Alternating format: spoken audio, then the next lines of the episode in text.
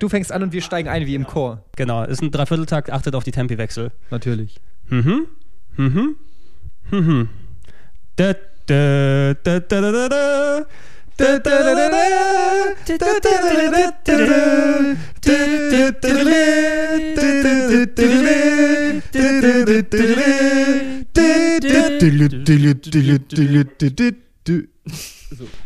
Moin Moin und Hallo zu einer Zum Tetris-Podcast. Moin Moin und Hallo zum. Tetris-Podcast, dem äh, Game One Plauschangriff äh, speziell zu Weihnachten 2010. Der Weihnachtscast. Der Weihnachtscast, in dem wir uns zusammengesetzt haben. Und wie ihr schon gemerkt habt, wie Ede das gerade ausgeführt hat, es ist Tetris-Zeit. genau, ich bin wie der man Gregor, gehört hat. Ich bin der äh, Christmas Ed.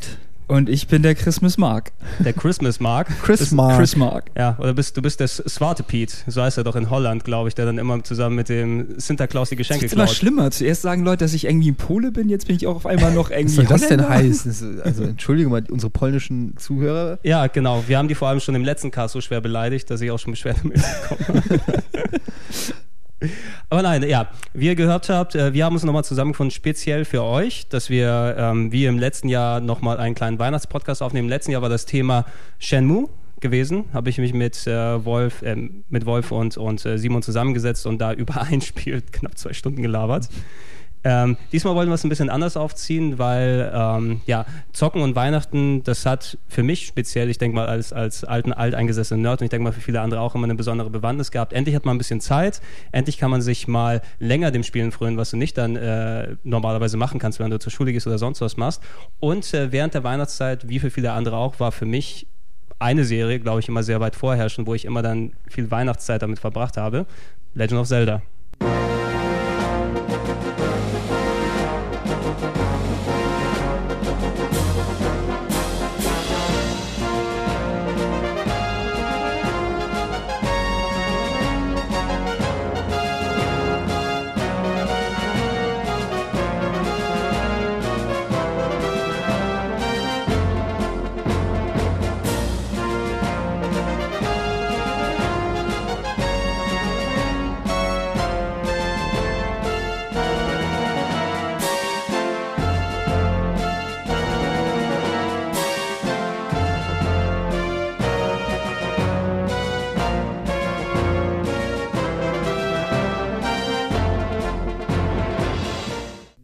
Also für mich ist die Weihnachtszeit vor allen Dingen auch deshalb immer eine Videospielzeit gewesen, weil ich halt im Dezember auch Geburtstag habe. Und es gab eigentlich keinen Geburtstag oder keinen Weihnachten, wo ich halt mir nicht irgendein Spiel gewünscht habe.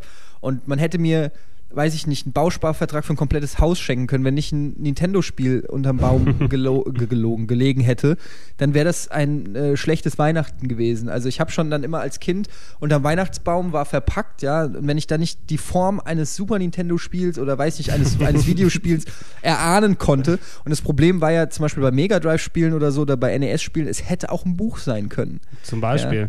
Und äh, nicht selten hat man dann ausgepackt und hast gedacht, oh, hier, geil. Die Enttäuschung. Zelda 2 und was war's? Ein ein Duden. Ja, weißt du, was, was ganz fies ist? Ich glaube, speziell für ähm, das NES gibt es in der Größe von den Spielekassetten, also mit Verpackung und alles, das äh, NES Cleaning Kit. Ne, so eine Oh Art, so eine. Art äh, du, womit du die Kontakte sauber machst. ja. Es sieht aber verpackt aus, genau geformt wie eine NES-Kassette. Und da kann ich mir vorstellen, dass irgendwelche doch äh, sehr preisbewussten Eltern da mal zugeschlagen haben, weil das ist ja günstiger als die anderen. Das war dann ein freudiges Weihnachtsfest beim Auspacken. Oder Ja. die Omas, die es dann kaufen. So, ach Kleiner, ich habe dir was mitgebracht. Nee, äh, wie, wie, wie sah es denn bei dir aus, Marc? Also du bist ja ein bisschen, ich will ja nicht sagen andere Generation, aber du bist ja schon ein paar Jährchen auseinander von uns. Ich habe mich damals immer über Atari VCS-Spiele gefreut zu Weihnachten. Wie alt bist du denn? Verdammt alt. Sag. Äh, noch 37. Ach du Aber ich hoffe, das schneidest du raus. das, ne, ich, äh, nein, ich mache es lauter und wiederhole es jetzt fünfmal. noch 37.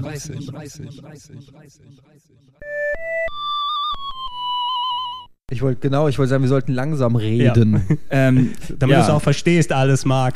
Äh, sonst Zelda auch bei mir. Ich nehme mir das eigentlich auch jetzt die letzten Jahre immer wieder vor, mindestens ein Zelda-Spiel über die Weihnachtsfeiertage durchzuspielen, weil gibt ja auch dann irgendwie nichts im Fernsehen und gibt's nur Essen und äh, da lohnt sich Du, das du immer. meinst, du kannst dich mit der vollgeschlagenen Plauze eh nicht einen Meter weit bewegen, außer vor dem Fernseher hin und da kurz mal das äh, alte NES oder Super Nintendo sowas Ja, einzuschalten. und dann auch natürlich nur ein altes Spiel, damit man ja nicht irgendwie mit der Remote spielen muss, damit man irgendwie sich nicht bewegt.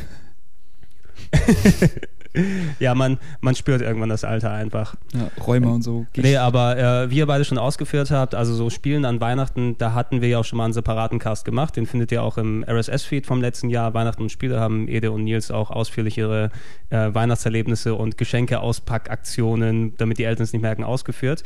Ähm, diesmal drehen wir aber es natürlich alles speziell um Legend of Zelda hin, weil eben ja, okay, es steht momentan kein aktuelles Spiel an. Du hast Skyward Sword in der Entwicklung, was irgendwann, ja, hoffentlich mal im Laufe des Sommers rauskommt. Äh, da werden wir auch noch eh zu sprechen kommen, dass es eh äh, in eine Richtung geht, die, glaube ich, nicht jedem jetzt momentan gefällt, wie es allgemein mit der Legend of Zelda-Reihe war. Aber für viele Jahre hat es quasi für mich auch wirklich die Kindheit definiert. Weil das war so ein Ding, wo ich, der eigentlich eher aus dem Computerspielelager damals gekommen ist, dann sagen wir mal in Anführungsstrichen, auch wenn man die jetzt nicht sieht, komplexere Spiele gewohnt war, als das, was du auf der Konsole hattest, wie drückst auf den Knopf und dann springt Mario, drückst auf den Knopf und dann ballert das Schiff. Äh, da war Legend of Zelda auf einmal so eine ja, fast schon anspruchsvolle Mischung aus, aus Abenteuer, Action, alles drum, was du auf der Konsole eigentlich nicht hattest.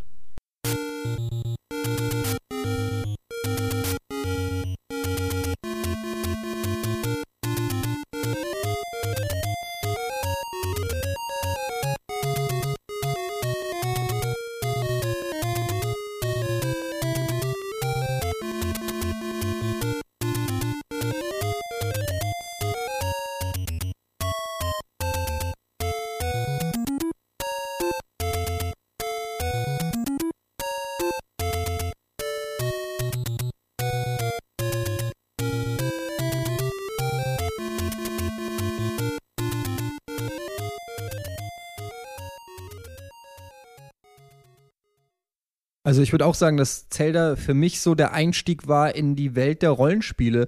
Also ähm, ist ja auch mittlerweile bekannt, dass ich eher äh, ich mag zwar eigentlich fast alles außer Rennspiele, aber ähm, so am liebsten halt RPGs und, und ähm, gerne ähm, natürlich auch Strategie und alles, was da irgendwie so mit in dieses, in dieses Genre reinkommt, was eben ein bisschen komplexer ist. Ähm, und gerade damals auf Konsolen, du hast ja eben angesprochen, gab es halt Jump'n'Runs und weiß ich nicht, alles relativ simpel. Und Zelda war dann zusammen mit Metroid ähm, das erste Mal, wo ich ähm, ja diesen, diesen Wunsch des Entdeckens und des freien, äh, ja, im Prinzip sich Bewegens und, und Forschens und Abenteuer ähm, Genuss hatte. Und deshalb ist für mich Zelda, also gerade auch Zelda 1, so ein ein ganz wichtiges Element in meiner Videospiellaufbahn. Ähm, wenn Zelda nicht gewesen wäre, hätte ich vielleicht nie so ähm, ja diese Leidenschaft fürs Videospielen gehabt, glaube ich. Also das war wirklich eines der prägendsten Elemente, ähm, an die ich mich so erinnern kann, der erste Teil. Ich glaube, speziell für, für unsere Generation hier ist es ja ähm, das richtige Spiel zum richtigen Zeitpunkt gewesen. Wir waren im empfänglichen Alter, sagen wir es mal dafür, dass ähm, so ein Spiel gleich prägen kann, wie die eigene ähm, wie der eigene Spielegeschmack, wie die eigene Spielentwicklung dann äh, passieren kann. Und ähm, ja, es hat zusammengepasst, dass du dann zu dem Alter ausgerechnet das Spiel bekommen hast. Da hast du dich mit dem Spiel sozusagen weiterentwickelt oder hattest das Gefühl jedenfalls gehabt. Und du hast ja schon kurz ausgeführt, Ede, kommen wir gleich nochmal zu dir dann, Marc. Ähm, äh, kannst du dich noch irgendwie daran erinnern, das erste Mal Legend of Zelda spielen oder irgendwie so ganz grob Hast du, kannst du dich noch an den Kontakt erinnern, wie du mit Legend of Zelda dann zusammengekommen bist? Ähm, es muss in etwa genauso gewesen sein wie fast alle anfänglichen NES-Spiele über meinen Nachbarn. Ich habe die Story, glaube ich, schon mal mhm, erzählt. Mhm, dass, ja. dass ähm, mein Nachbar, ähm, das war ein Junge, der war so, ich weiß gar nicht, acht Jahre älter und ähm, hatte halt ein NES und da bin ich dann immer rüber und habe dann dazu geguckt und der hat mich eigentlich so in diese Welt eingeführt und ähm, da, über den bin ich dann auch zum ersten Mal äh, mit Zelda in Kontakt gekommen.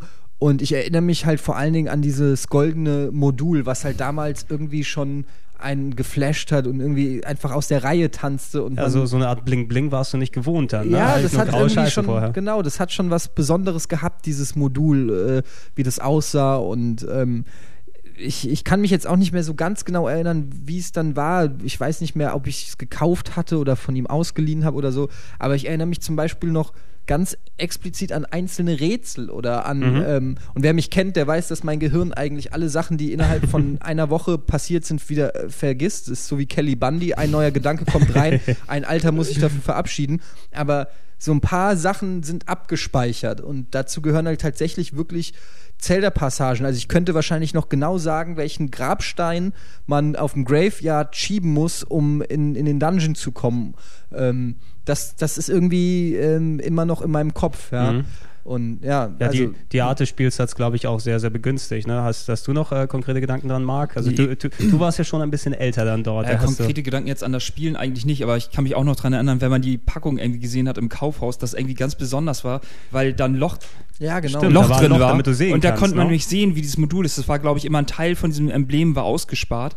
Und das war immer was ganz Besonderes. Und dachte man nur so, oh, das muss ja was ganz, ganz Tolles sein. Und dann blinkt dir das da auch so durch. Und, aber ja, zumal das war ja auch eine Zeit, wo man als Kind, sage ich mal, da gab es ja nicht so die Informationsmöglichkeiten, die es heute gab. Es gab keine Videospielzeitschriften, es gab keine ähm, kein, kein, Internet oder irgendwas, sondern du bist in, in, in einen Laden gegangen, hattest da zehn Spiele und da waren halt ein paar Cover und dann hast du die umgedreht und wenn das Bild cool war oder auf dem Cover möglichst viele verschiedene Figuren waren, hast du gedacht, geiles Spiel, das muss ich zocken. Und ähm, wenn du dann da dieses, dieses epische goldene Ding da siehst, das ist mhm. natürlich mhm. schon auch smart gewesen von Nintendo. Das ist auch die Unschuld äh, die man dann irgendwie so noch hat, dass man glaubt, so, oh, der Klappentext, das hört sich verdammt gut an, das ja, muss ein gutes aber, Spiel sein. Aber das, ja, da, genau. da, baust du dir auch eben die Erfahrungswerte mit auf, weil ähm, viele Spiele enttäuschen dich natürlich irgendwann, oder das hast du damals als Kind natürlich nicht, nicht so wirklich richtig als Enttäuschung empfunden. Da war das Spiel hart und du warst eben schwach, wenn du es nicht geschafft hast. Ja. Aber Zelda war eben, da hat alles so zusammengepasst, von wegen ähm, der Appeal an der Packung, der pa Klappentext, der Look, das Modul und alles. Und da drin war eben auch ein geiles Spiel, wo du gesagt hast, hey, wenn es nach was aussieht, dann ist es bestimmt auch cool. Das hat echt prägende Gedanken gehabt. Ne? Ich, ich hatte das mal bei mir ausgeführt. Ich äh, war ja leider nie ein NES-Kind, sondern ich hatte ein Master-System gehabt und dann andere Sachen gespielt. Auch lange Zeit übrigens äh, habe ich mir gewünscht und nie bekommen Golden X Warrior. Ich wollte es gerade sagen. Der, der alte Zelda-Klon, ähm, kommen wir aber gleich nochmal drauf zu sprechen.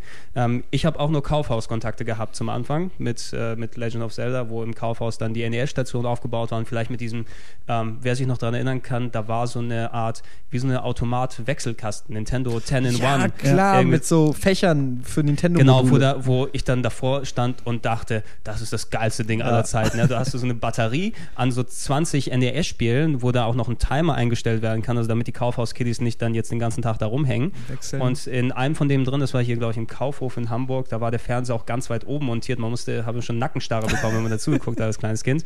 Ähm, aber dort habe ich Legend of Zelda das erste Mal gesehen. Da war ich mit einem Kumpel unterwegs, der hat sich das dann auch irgendwann gekauft. Und äh, ich konnte dann, wenn ich ihn besucht habe, kurz mal ein bisschen an Legend of Zelda schnuppern, aber leider nie das selber richtig spielen. Ich habe es auch, ich habe es durchgespielt, vor zwei Jahren das erste Mal. Echt? Ja, ich hatte es vorher nie durchgespielt. Ich habe hier ein bisschen gezockt, da ein wenig, aber wenn du nicht die Gelegenheit hast, am Stück dran zu sitzen, habe ich das erste Legend of Zelda auch erst vor zwei Jährchen, ähm, seitdem das in mehreren Collections oder sowas aufgelegt wurde, mhm. dann erst durchgespielt. Deshalb sind meine Gedanken da auch relativ frisch. Aber damals war es eben so ein bisschen der heilige Gral fast schon, der golden geglänzt hat. Ähm, selbst wenn ich mir den hätte kaufen können, was ich mit meinen 2 Mark Taschengeld in der Woche nicht gemacht hätte oder nicht hätte machen können, ähm, ich hätte es nicht spielen können. Immer so, ja, das Nintendo-Magazin gelesen und mir dann rausgeschrieben, okay, wenn du das NES mal hast, dann nimmst du mal das Spiel mit, das, das, das. Das sind alles Wunschträume geblieben natürlich. Ich glaube, was dazu noch kommt, weil wir eben gerade gesprochen haben, dass einen das so angefixt hat. Wenn man ein bisschen jünger ist, dann sind ja auch so noch Jugendhelden, sowas wie Robin Hood oder so ein Abenteuer. Und wenn man dann sieht, so ein, so ein grün äh, gekleideter Jüngling, der dann irgendwie mit Waffen, mit Schwert und Schild rumrennt. Das ist auch wirklich so Abenteuer, wo man das dann verbindet. Oh, diese spannenden Sachen, die man im Fernsehen gerne sieht. Und dann möchte man natürlich auch selber spielen. Also das hat einen schon ganz Gut, leicht angefixt. Es, es, ist, es sind so die Grundkonzepte, die so ein Kind anmachen können, ja. wie Abenteuer und äh, Elfen und Fantasy-Zeug, so runtergebrochen eben, dass es gut äh, verdaulich ist, sagen wir es mal. Es hat nicht zu viel Schnörkel gehabt. Es war ähm, na gut, Anime-Stil kannst du es noch nicht wirklich nennen. Da hattest du ja so auch, finde ich, immer die alten NES-Zeichnungen in dem Handbuch, die du danach gesehen hast. Das waren so coole, lustige Artworks, die noch ganz anime-mäßig waren, aber doch schon anders aussahen als das, was du vom Fernsehen her kanntest und hat einen mhm. guten Appeal gehabt. Kurz, natürlich, fast jeder kennt Zelda. Ich denke mal, viele Leute, die es jetzt äh, die jetzt hier zuhören, kennen es auch. Die Eckpunkte äh, vom Spiel her, die Grundlage ist ja relativ easy. Du bist ja ein kleiner Elfenjunge, genannt Link, bist im Land Hyrule und äh, Prinzessin Zelda wurde entführt vom bösen Schweinemann Ganon. Und äh, es liegt nun an dir, diese Prinzessin wieder zurückzuholen. Und diese Prinzessin holst du zurück, indem du ähm, über das Land Hyrule dann wandern kannst ähm, und dort Teile der Treeforce einsammelst. Oder Triforce, wie wir, cool, wie wir coolen Kinder gesagt haben. Ich glaube, Treeforce müsste das richtig sein. Ich habe auch Castlevania gesagt für 20 Jahre. Also Da richtige Aussprache ist mir da relativ wumpe.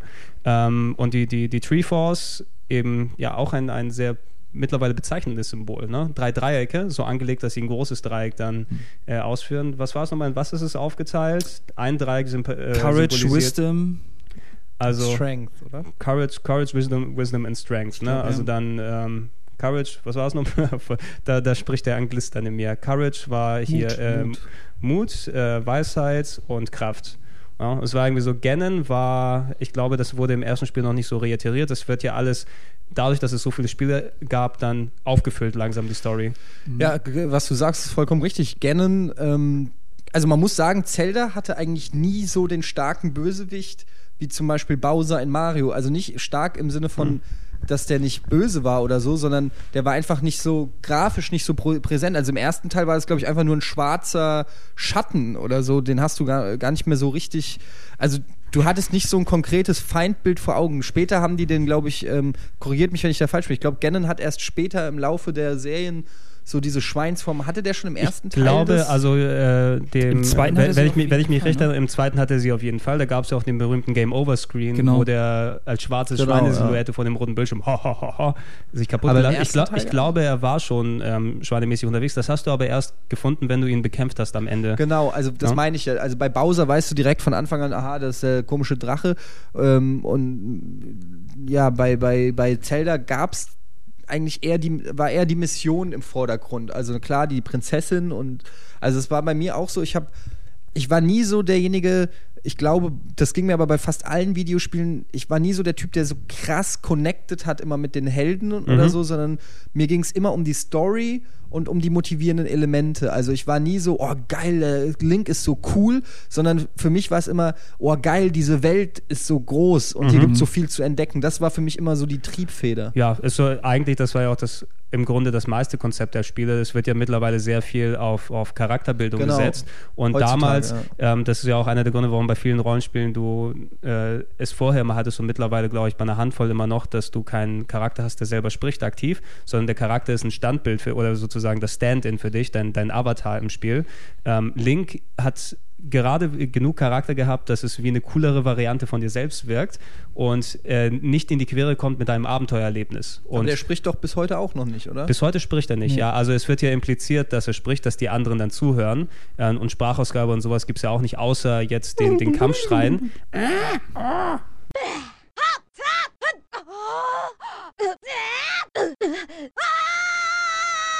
Ja, doch. Also ja, aber Link macht das nicht. Nee, nee, mein, Der, die, die, anderen haben die Nintendo Brabbelsprache. Ja. Ja, äh, aber das, das ist auch damals eben ein bildendes Element gewesen. Ich kann das total nachvollziehen, weil diese Welt, die in Legend of Zelda 1 aufgebaut wurde, die war, wenn man dann an so vergleichbare Konsolenspiele denkt, jetzt, ja gut, äh, Metroid hattest du natürlich auch einen großen Erkundungsfaktor, aber das ist so ziemlich das Einzige, was du damals zu der Zeit hattest. Ähm, du hattest eine echt riesige Weltkarte, die du von oben gesehen hast, die aus, ich glaube, da hast du ja noch einen Bildschirm damals gezählt. Dieses Spiel ist 175 Bildschirme groß, ne, die dann so hin und her gewechselt sind, wenn man mal ra am Rand gewesen ist. Und äh, ich glaube auch ein Faktor, wo du dich dann, Ede, ganz speziell gut daran erinnern kannst, wie die Rätsel damals gewesen sind.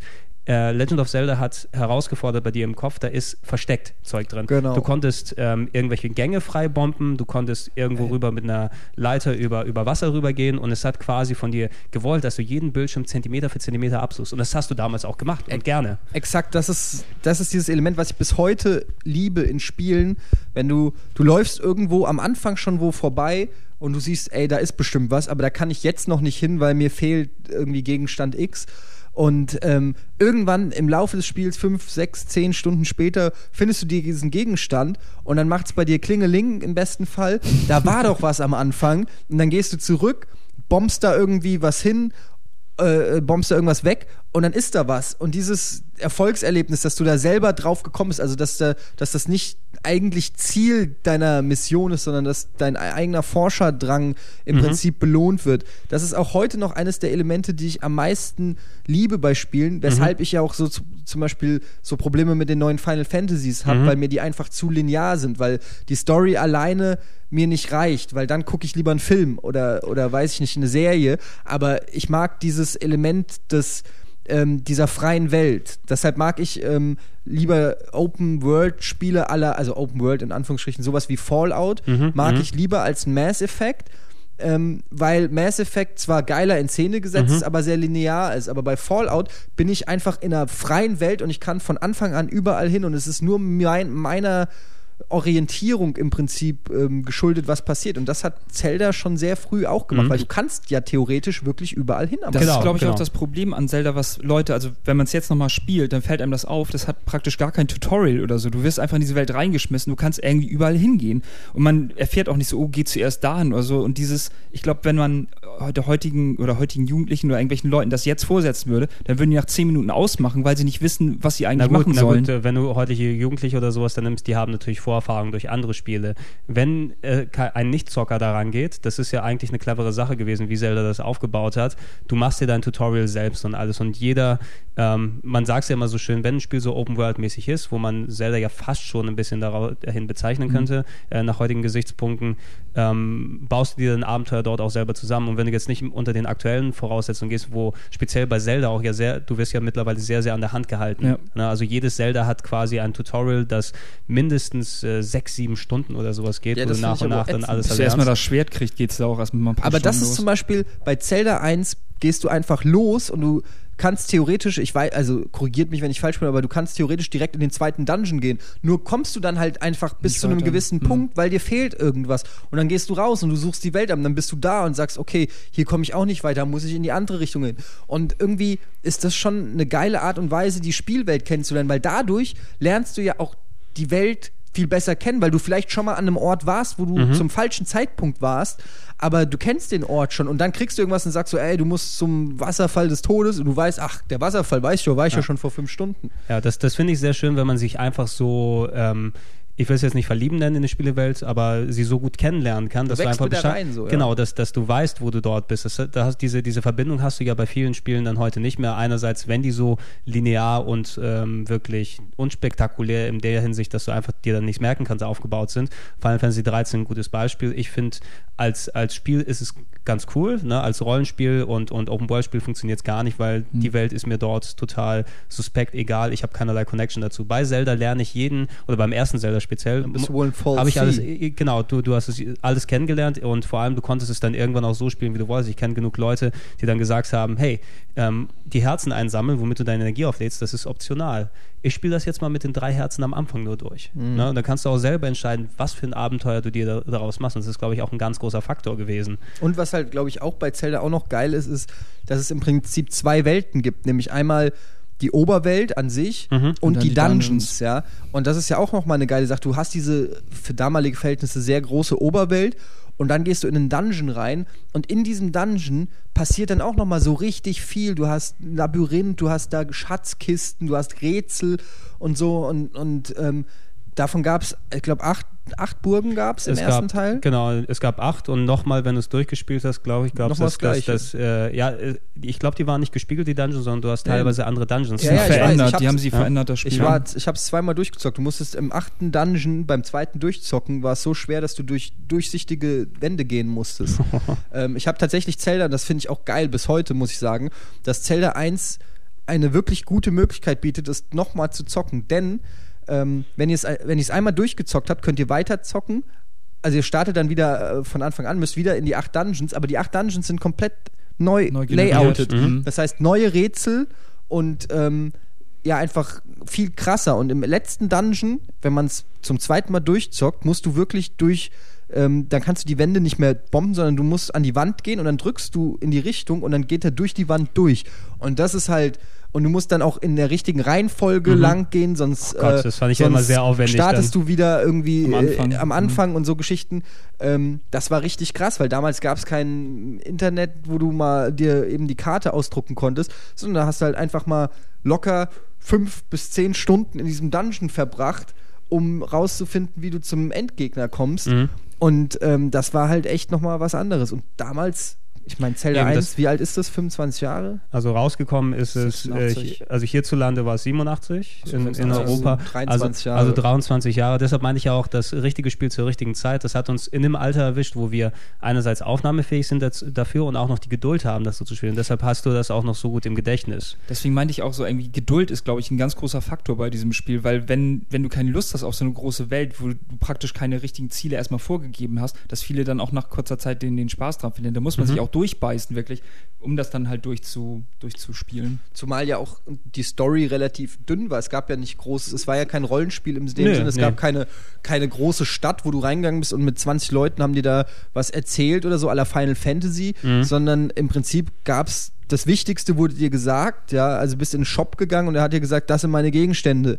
Ähm, Kauf mal, Kauf mal, willst. ja. Also da, es gab ja wenig wirklich krasse Story-Elemente. Die Story-Elemente gab es nur in Form von Gegenständen oder Und das Buch, halt das äh, Booklet, ja. was dabei war, wo dann halt die Geschichte erzählt wurde, die Genau, Einleitung und dann die- den Rest musst du dir halt ja. vorstellen. Ja, es, war, es war angenehm simpel in dem Kontext, dass ich mich nicht einfach mit dem beschäftigen muss, worauf ich dann eventuell keinen Bock gehabt hätte. Das haben andere Zelda-Spiele ja, also es ist ja immer wieder dann in, im Laufe der Serie dann ein bisschen mehr da gemacht worden und ähm, war ja quasi auf einem Konzept basiert, wo einfach die Charaktere gleich waren und dann eine neue Story drum gemacht wurde. Aber das, das finde ich, oder das schätze ich noch an dem ersten Zelda sehr, dass es einfach äh, so funktioniert, ohne dass selbst jemand wie, äh, wie ich, der storylastige Spiele gerne mag, äh, dort auch sehr gut damit zurechtkommt. Und Ja. dann kam Zelda 2. Ja, und aber- dann kam Zelda 2.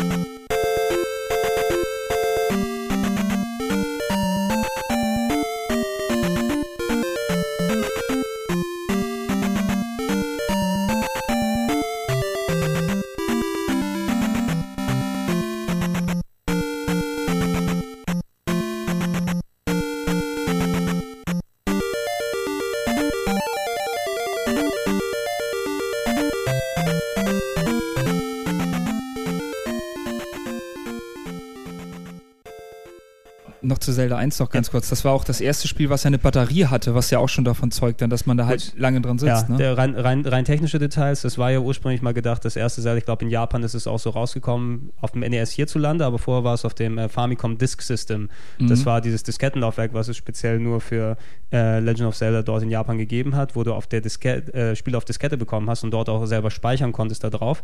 Ähm, das ist hier in Europa nie rausgekommen, deshalb, weil das äh, sonst ohne Batterie nicht funktioniert hätte, war es das erste Modul, was auch eine Batterie eingebaut hat und die auch gebraucht hat. Selbst ähm, ähm, Super Mario 3, was vier oder fünf Jahre später kam, hatte zum Beispiel keine Batterie auf dem auf, NES. Ne, wo es, Nächtelang angelassen, den Scheiß. 3 hatte Super Mario 3 Das hat keine, keine Batterie, Batterie. auf dem NES gehabt. Schön über Nacht angelassen, weil ich weit gekommen bin und so. Bloß nicht. Ja, irgendwann musstest du, ja, irgendwann hast du gelernt, wie das mit dem Warp-Flöten funktioniert. Aber du siehst, das Spiel war so wichtig, dass in der Zeit, wo kaum Batterien verbaut wurden, dort extra eine reingetan wurde, damit du speichern kannst. Ihr habt recht, Super Mario World hatte eine Batterie. Super Mario World hatte Richtig. das erste Mal und dann Super Mario All-Stars konntest du endlich speichern bei den alten. Aber bis dahin kein Super Mario eine Batterie gehabt. Und selbst wenn Super Mario keine Batterie bekommt, das hat schon eine Ausnahmestellung, dass bei Zelda eine drin ist. Mhm.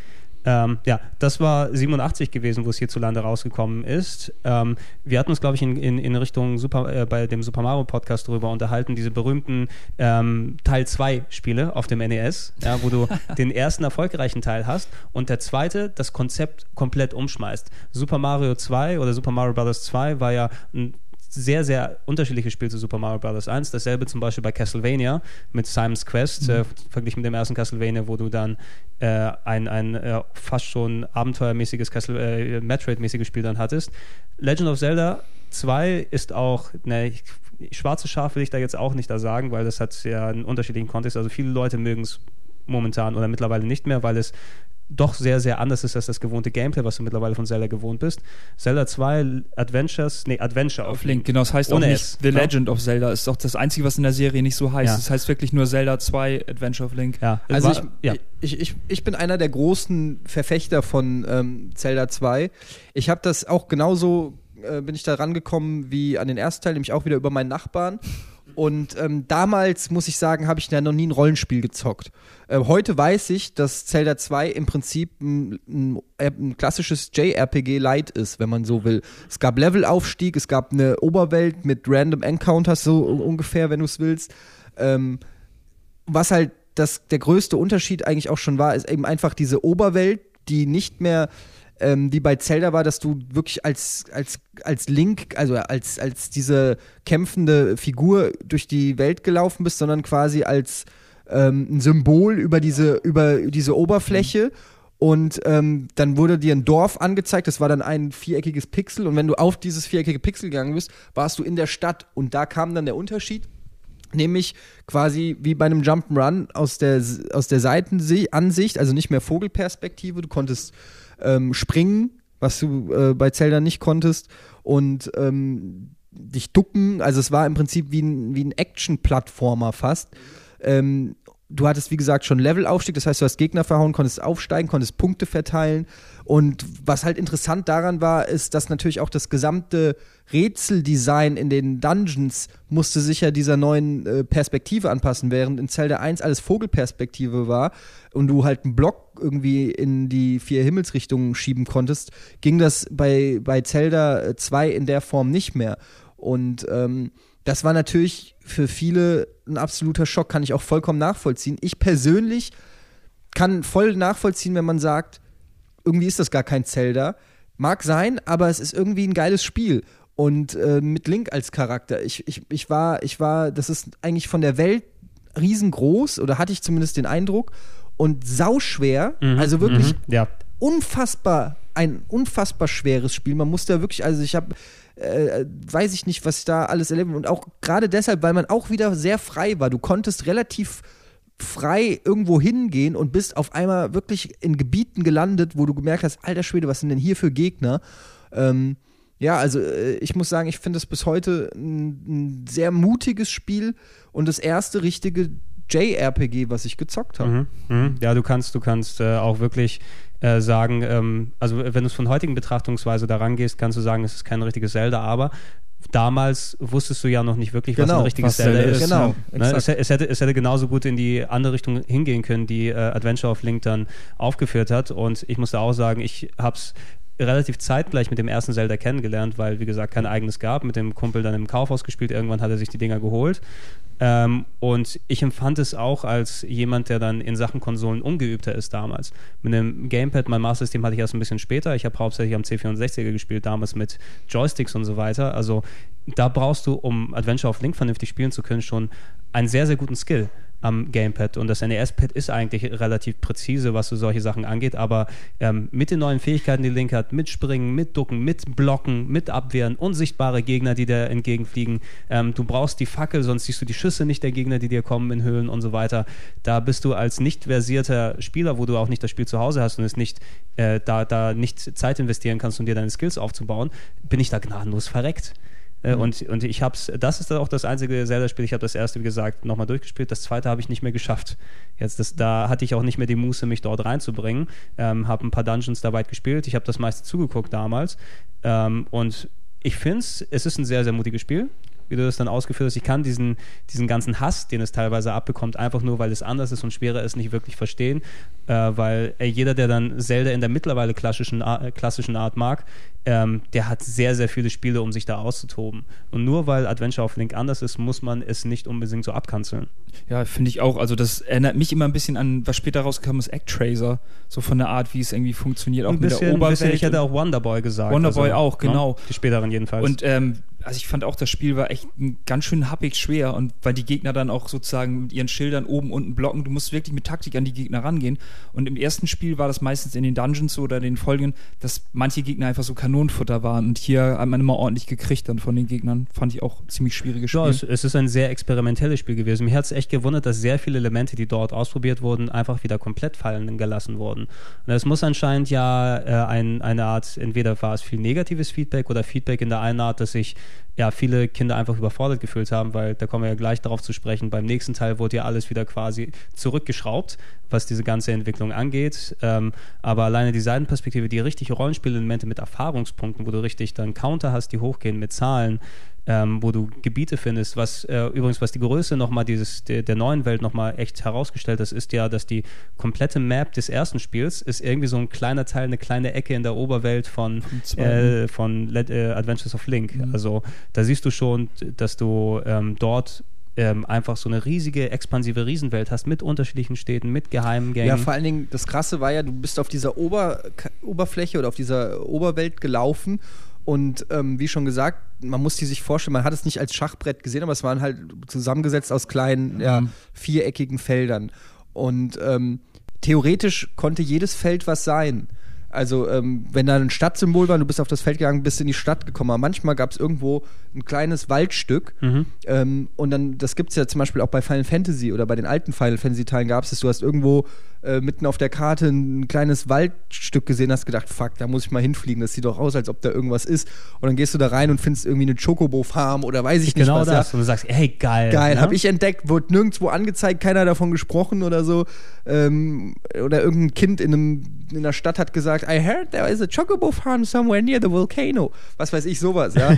Aber ähm, ja, das, da, da konntest du halt echt viel entdecken. Und du bist einfach irgendwo mal in eine Höhle gegangen, bist da, hast dich da durchgekämpft, zwar voll schwer, bist rausgekommen und bist, warst mitten im krassen Gebiet und äh, hast dann irgendwas gefunden. Also wie gesagt, für mich als jemand, der diesen Forscherdrang liebt in Spielen, ja, also eigentlich das RPG-Element in, den, in diesen Spielen, ähm, für mich war das ein, ein tolles Spiel. Aber wie gesagt, ich kann es auch verstehen und gerade auch, glaube ich, dann durch den dritten Teil ähm, ist, das, ist es noch mal schlechter geworden. Also zu dem Zeitpunkt, als es rauskam, war es nicht so schlecht, aber als dann der dritte Teil kam, der halt meiner Meinung nach irgendwie auch schon der beste ist, ähm, der hat dann natürlich schon gezeigt, okay, das ist halt wirklich ähm, Zelda in Bestform und so muss es irgendwie auch weitergehen.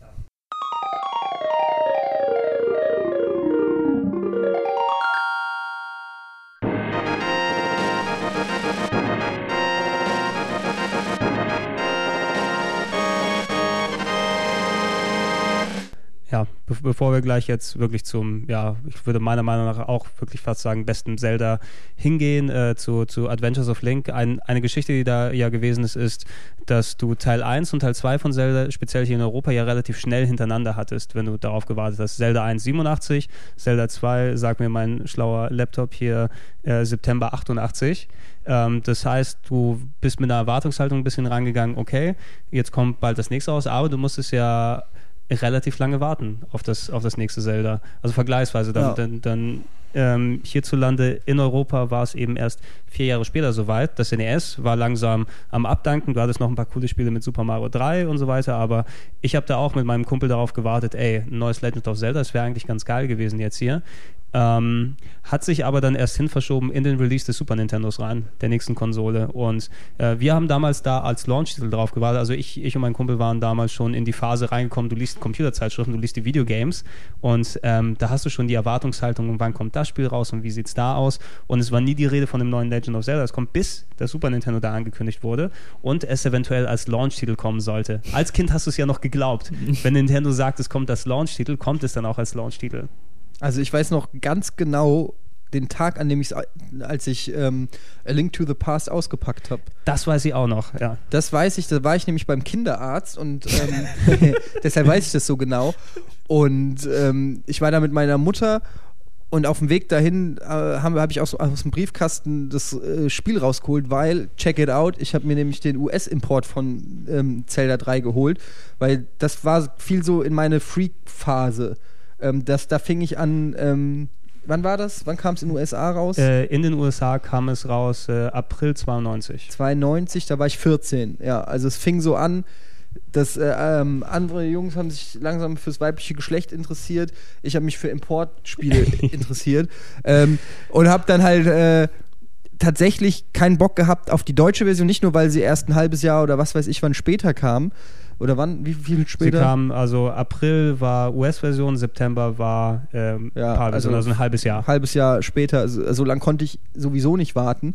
Ich zu dem Zeitpunkt auch oft in, bei Zap-Games oder so abgehangen habe, wo die die ganzen Importspiele haben und ich dann das Spiel da gesehen habe und konnte ich mir konnte ich schlecht irgendwie über mich ergehen lassen, dass um mich rum schon Leute Zelda 3 zocken und ich muss noch warten. Plus, ich wollte nicht das Meisterschwert, sondern ich wollte das Master Sword. Ich, äh, ich wollte nicht das Labyrinth oder so, sondern ich wollte in den Dungeon.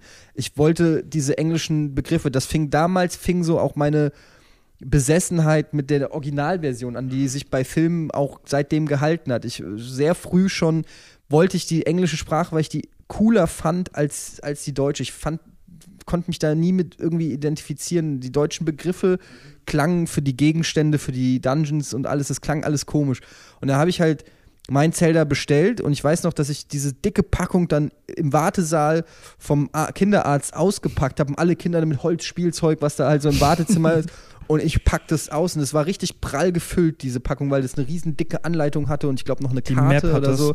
Ja, Ja. das, das äh, hier mit den Tipps und Tricks, was du nur aufmachen durftest. im Ja, genau. Und, und ich hatte das alles ausgepackt und die Karte ausgebreitet und mir angeguckt. Und während ich da beim Kinder saß, äh, Kinderarzt saß mit Fieber und irgendwie so, ist mir der Sabber runtergelaufen. Ich wollte einfach nur, können wir. Das ist das schlimmste Gefühl. schneidet Wie lange den- dauert ja, das? Verdammt Schneidet mir einen Arm ab, aber das Beste war, dass ich halt auch krank war und ähm, halt dann irgendwie nicht in die Schule konnte und dann direkt nach Hause, Zelda rein und oh, einfach nur, äh, ich weiß alles noch. Äh, Hat man sich da nicht weiß ich gespoilt? Durch die Karte war nicht auf der Rückseite dann schon praktisch die, die andere Welt davon zu sehen? Ja. War's, ja, aber ne? ich glaube, ich glaube, das hast du vielleicht damals noch nicht so wirklich realisiert. Damals oder gab es keine Spoil- Spoiler. Ja, Noch ich war, ich war, ja, da kannten wir dich ja auch noch nicht, Marc.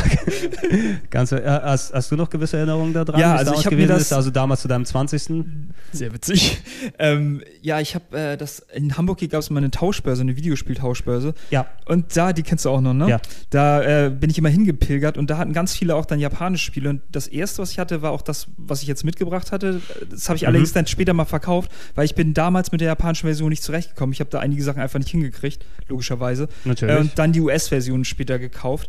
Ähm, und ja, war auch total umgehauen davon. Das ist wirklich einfach ein eines der Spiele, die man einfach nicht, nicht missen möchte in seiner Videospielhistorie, die man so abge... Ich, ich sehe, wir, wir haben hier das Triumvirat der Versionen mit dabei.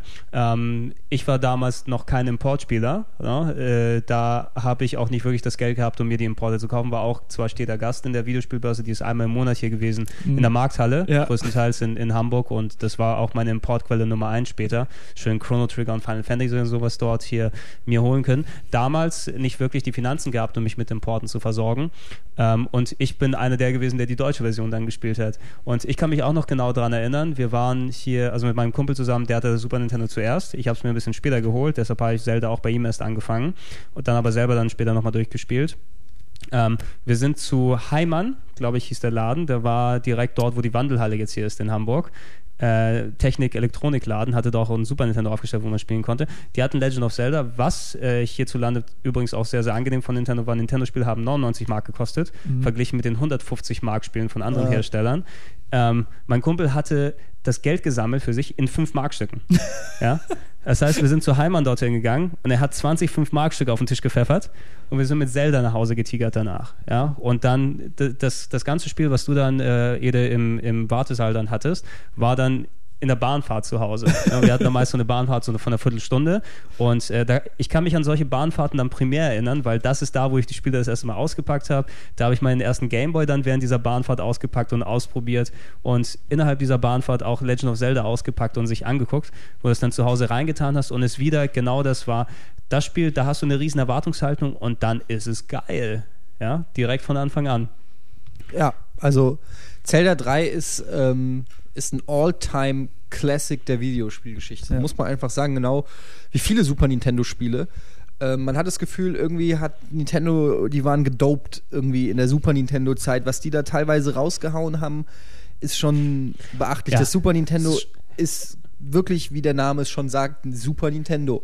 Also es ist äh, nicht übertrieben oder so. Es ist einfach eine geile Konsole gewesen, einfach super. Es war ein Mörder-Line-Up direkt zu Ja. Beginn. Mit Super Mario World, mit Super Probotector, mit äh, äh, A Link to the Past, Zelda 3. Das sind alles immer noch objektiv mördergeile Spiele. Ja. Also allein Mario World, gut, ist schon so geil. Sie haben es wirklich einfach geschafft, ihre Serien, die sie etabliert hatten auf dem NES, so sinnvoll weiterzubauen, also die Stärken beizubehalten und die auf die nächste Konsolengeneration zu übertragen. Und ähm, das Geile bei Zelda 3 ist, dass es eigentlich von der Optik her ähm, ja nicht so was Besonderes war. Ja, ähm, Mhm. es hatte, glaube ich, wenn überhaupt nur wenig Mode 7 Effekte. Kaum, äh, ja, kaum, kaum. ja. Wenig und ähm, Fliegen nur und so. ja, hatte wenig Effekthascherei. Es war klassisch, sah wieder aus wie Zelda 1, aber liebevoll, ja. Also die Welt war so liebevoll designt. Ähm, jeder Busch, der irgendwo stand, hätte auch äh, was wie wieder was verbergen können. Ähm, es gab so viele kleine Sachen, wie zum Beispiel, dass du gegen Bäume rennen kannst und dann kommen Fliegen raus, die kannst du mit dem Netz einfangen und in eine, in eine Flasche stecken und dann kannst du sie rausholen und gegen äh, die kämpfen dann für dich. Ja, so Kleinigkeiten. Doch, das ging. Ja, ja, natürlich, die, natürlich. Du ja, konntest du konntest die Bienen die, Bi- die Bienen einfangen konntest du auch einfangen, Ja, ja. klar, Alter.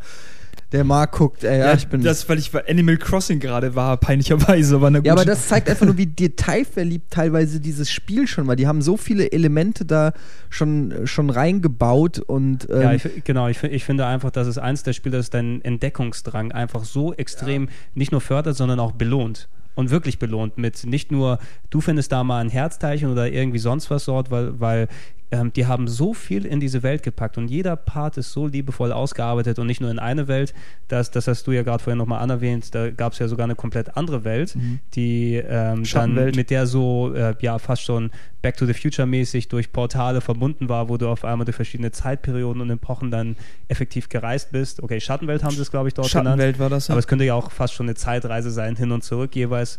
Und da sind so Gameplay-Elemente und Weltenelemente dazugekommen, ähm, wo du, wo ich jedes Mal einfach beeindruckt und, und vor allem auch beeindruckt von mir selbst war, dass ich den Kopf drum herum schwingen konnte um die Rätsel, die da drin waren. Ja, vor allen Dingen, wie geil ist das denn, dass du eine, du, du fängst an, dieses Spiel zu spielen, es hat eine gigantische Welt und du erforschst sie. Und dann gibt es die gleiche Welt nochmal in einer dunkleren, düsteren, zerstörten Version. Das heißt, du kannst nochmal im Prinzip jeden einzelnen Ort neu inspizieren und abchecken, ja. Ja. Das ist einfach super. Und wie das auch eingebaut wurde, dass du hier was in der Welt machen musst, um in der Welt weiterzukommen und so, das war so smart. Die Dungeons waren im Gegensatz zu auch finde ich, aktuellen Zelda-Titeln, ähm, das war nicht so, oh nein, ich muss schon wieder in einen Dungeon rein, sondern es war, yeah, Ja, jetzt finde- widme ich dieser Aufgabe, äh, das wird, und die, der Schwierigkeitsgrad ist so smart, so, so, Mhm. so, so smooth ist der gestiegen, ja, von einfachen Rätseln zu immer kniffliger. Du musstest dein Wissen, das du vorher gelernt hast, immer erweitern. Du musstest die Gegenstände klug einsetzen. Damals war das auch alles neu. Heute ähm, zockst du ein Zelda und du weißt genau, ah, mit dem Boomerang muss ich vier Fackeln ausschießen. So, weißt du, hast du schon tausendmal Mhm. Gemacht, aber damals ja. war das neu. Ja, ich, ich kann dir da auch nur beipflichten. Ich finde, A Link to the Past ist wohl das Zelda mit dem besten Dungeon-Design. Ja. Weil die, die Dungeons, die dort sind, das ist, da sprechen wir auch nachher bei Ocarina of Time nochmal dazu, das bin ich auch sehr, sehr großer Fan von. Aber ich war immer von der Überzeugung, auch durch mehrere Spielen, mir dann nochmal ähm, klar gemacht, dass äh, was die Dungeons angeht, ist A Link to the Past nicht wirklich zu schlagen. Speziell später, wenn du dann einmal in der Denke drin bist, wie das funktioniert und wie die Rätsel sind mit den verschiedenen Ebenen, wo du runterspringen kannst, ähm, mit den Ja. Items, die sinnvoll verbaut wurden, die seitdem auch nicht wirklich wieder genommen wurden teilweise. Also sowas wie den Bumerang und solche Sachen, die werden ja gerne wieder benutzt, aber ähm, dieser Zauberstab, womit du Blöcke entstehen lassen kannst, die dann verschieben kannst und, und solche Geschichten, das ist was, was kaum mehr benutzt wurde, dort aber wirklich Sinn gemacht hat. Ähm, und irgendwann hast du es so draus, dass gegen Ende hin waren dann wirkliche Mörder-Dungeons, wo du reingegangen bist und einfach, okay, ich probiere das aus, da passiert das, das, das, das. Es waren tonnenweise Magic Moments drin. Ich finde auch eine, eine der besten Szenen, wo man das Masterschwert Oh rauszieht, ja, wenn du es gefunden hast. Die eine Ecke oben rechts, äh, oben links in der Weltkarte, wo du durch, das, durch die, durch die äh, verlorenen Wälder dann gehst, mit den Räubern, die dann gehen und dann kommst du auf diese Lichtung. Mit dem da siehst du die kleinen Tieren, die weg, die kleine Tiere, die weglaufen vom Altar und da steht das Masterschwert. Stan und ziehst es raus. Das ist so ein Moment, wo, wo ich auch einfach da mit den Ohren geschlagert habe. So fantastisch. Ja, vor allem in der, egal wie groß die Map ist, aber man kennt wirklich jeden, jeden Ort wieder, wenn man da längs läuft. Man kann sich wirklich an Sachen orientieren. Das ist nicht so, dass es irgendwie nur einfach generiert ist und man denkt, okay, der Wald sieht jetzt aus wie dann fünf Bildschirme weiter auch. Das sah irgendwie schon richtig individuell aus. Ja, ja, auch, auch wo du einfach, er hat es Ede ja auch schon ausgeführt, dass du ähm, bei jedem Bildschirm was entdecken konntest. Durch andere du läufst mit den Pegasus-Stiefeln an den einen Baum und da fällt was runter. Das kannst du an einer anderen Stelle benutzen und da passiert irgendwas. Auch wenn die Belohnungen meist relativ ähnlich waren. Das machen ja viele der neuen Zeldas, ähm, beschränken sich darauf, dass du irgendwelche Rupien oder sowas dort findest, wo ich sage, ich habe schon meine Geldtaschen voll, wozu brauche ich das nochmal? Das ist ja eh so ein Running Gag bei Zelda mit Geld, dass man eh, also Wozu hat man Rupien gebaut? Hat man eigentlich nie gebraucht. Also Eigentlich zumindest nie. früher in den Teilen. Ähm, ich ich glaube, bei Ja, Twilight ja, Princess haben sie es erstmals. Mal Ich wollte gerade sagen, Ja. Wind Waker, oh Gott. Ja, aber was auch neu war, ähm, was wir noch gar nicht erwähnt haben bei Zelda 3 war, dass äh, der Bildschirm gescrollt hat. Was dem Ganzen noch, äh, ja, Hm. äh, der, die, in, in Zelda 1 bist du, gab es immer nur ein Bild. Du bist an den Rand gelaufen und dann kam der nächste Bildschirm. Und bei ähm, Zelda 3 war es erstmals, da, es gab auch dieses Umblättern von Genau. Bildern, aber Mhm. du hattest auch Scrolling. Das heißt, du Mhm. hattest ein großes Gebiet, konntest langlaufen und bist dann irgendwann an das Ende des Bildschirms Irgend, gekommen. irgendwann, bis die, das Modul mal nachladen musste, in Anführungsstrichen. ja. ich, ich, ich habe es immer gesehen als ähm, effektive, ja, nicht Weiterführung jetzt sagen wir von dem ersten Zelda, sondern ähm, da haben sich die Entwickler nochmal rangesetzt und gesagt, wir haben diese Möglichkeiten jetzt, wir haben diese Erfahrungswerte, jetzt machen wir es mal richtig. Ne? Und nicht, nicht äh, dass der im Kontext sein soll, dass der erste Zelda nicht richtig gewesen ist. Die haben einfach alles jeden Punkt so verbessert. Ja, ob es das Scrolling angeht, ob ähm, die, die, die Grafik, die Rätseldichte, die Story würde ich auch sagen. Also na, natürlich, du hast ähm, dort, was sich dort etabliert hat, ähm, A Link to the pa äh, nee, Link's Adventures of Link, zweiter Teil war ja effektiv eine Fortsetzung irgendwie storymäßig vom ersten ein bisschen, dass er ein bisschen Zusammenhang hatte. A Link to the Past hat etabliert, dass die Legend of Zelda storymäßig nicht wirklich zusammenhängen. Du das Konzept hast von einem kleinen Jungen mit einem Schwert am Anfang und die Prinzessin, die dahinter steht und dem Bösewicht im Endeffekt kennen, aber da ist immer Neues so- drüber gebaut wurde. Ich fand, ähm, die mehr Story-Elemente, die dazu gekommen sind, haben mich nicht abgefuckt dort wie später. Ne? Es, es, du wurdest nicht erschlagen mit Geschichte, es war kleine Fetzen, die da hingekommen sind, die das, das, die Geschichte immer weitergetrieben haben mit, wie ist er, Aganim, der Zauberer, der sich dann später herausgestellt hat als irgendwie Vasall von, von Ganondorf und was auch immer dort passiert ist. Ähm, das ist alles verglichen mit dem ersten Zelda so potenziert aufs X-fache. Und ich finde auch keinen einzigen Punkt, den ich an Zelda A Link to the Past bekritteln könnte, weil ähm, ich glaube, dass das ist ein Spiel, das hat einfach keine Schwächen.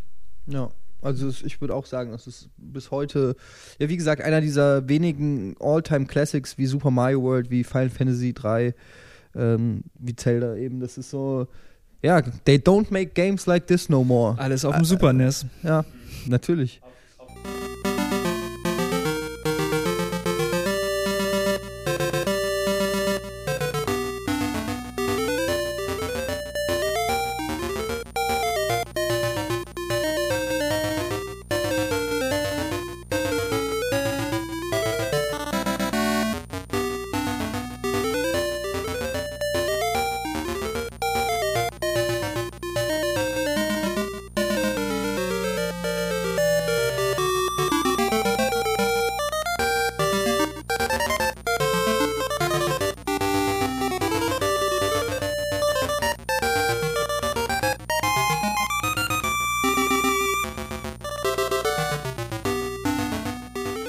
Auf lange Sicht hat sich das ja auch wirklich ähm, A Link to the Past als ähm, ähnlich wieder wie, wie beim Spiel davor als einziges Zelda halten müssen, weil ähm, es gab ja kein zweites Super Nintendo Zelda. Man hat zwar ein bisschen darauf gehofft, ein bisschen erwartet, aber Nintendo hat sich da doch nicht erweichen lassen. Ich habe ein bisschen immer darauf gewartet. Es kam ja kurz später oder ja eineinhalb Jährchen nach ähm, Zelda kam ähm, ähm, die Super Mario Collection hier, also Super Mario All-Stars hier raus, wo die alten Mario-Spiele mit neuer Grafik aufgelegt wurden. Es gab mal das Gerücht, das hatte ich damals in der Videogame gelesen, dass es ein Zelda All-Stars geben soll.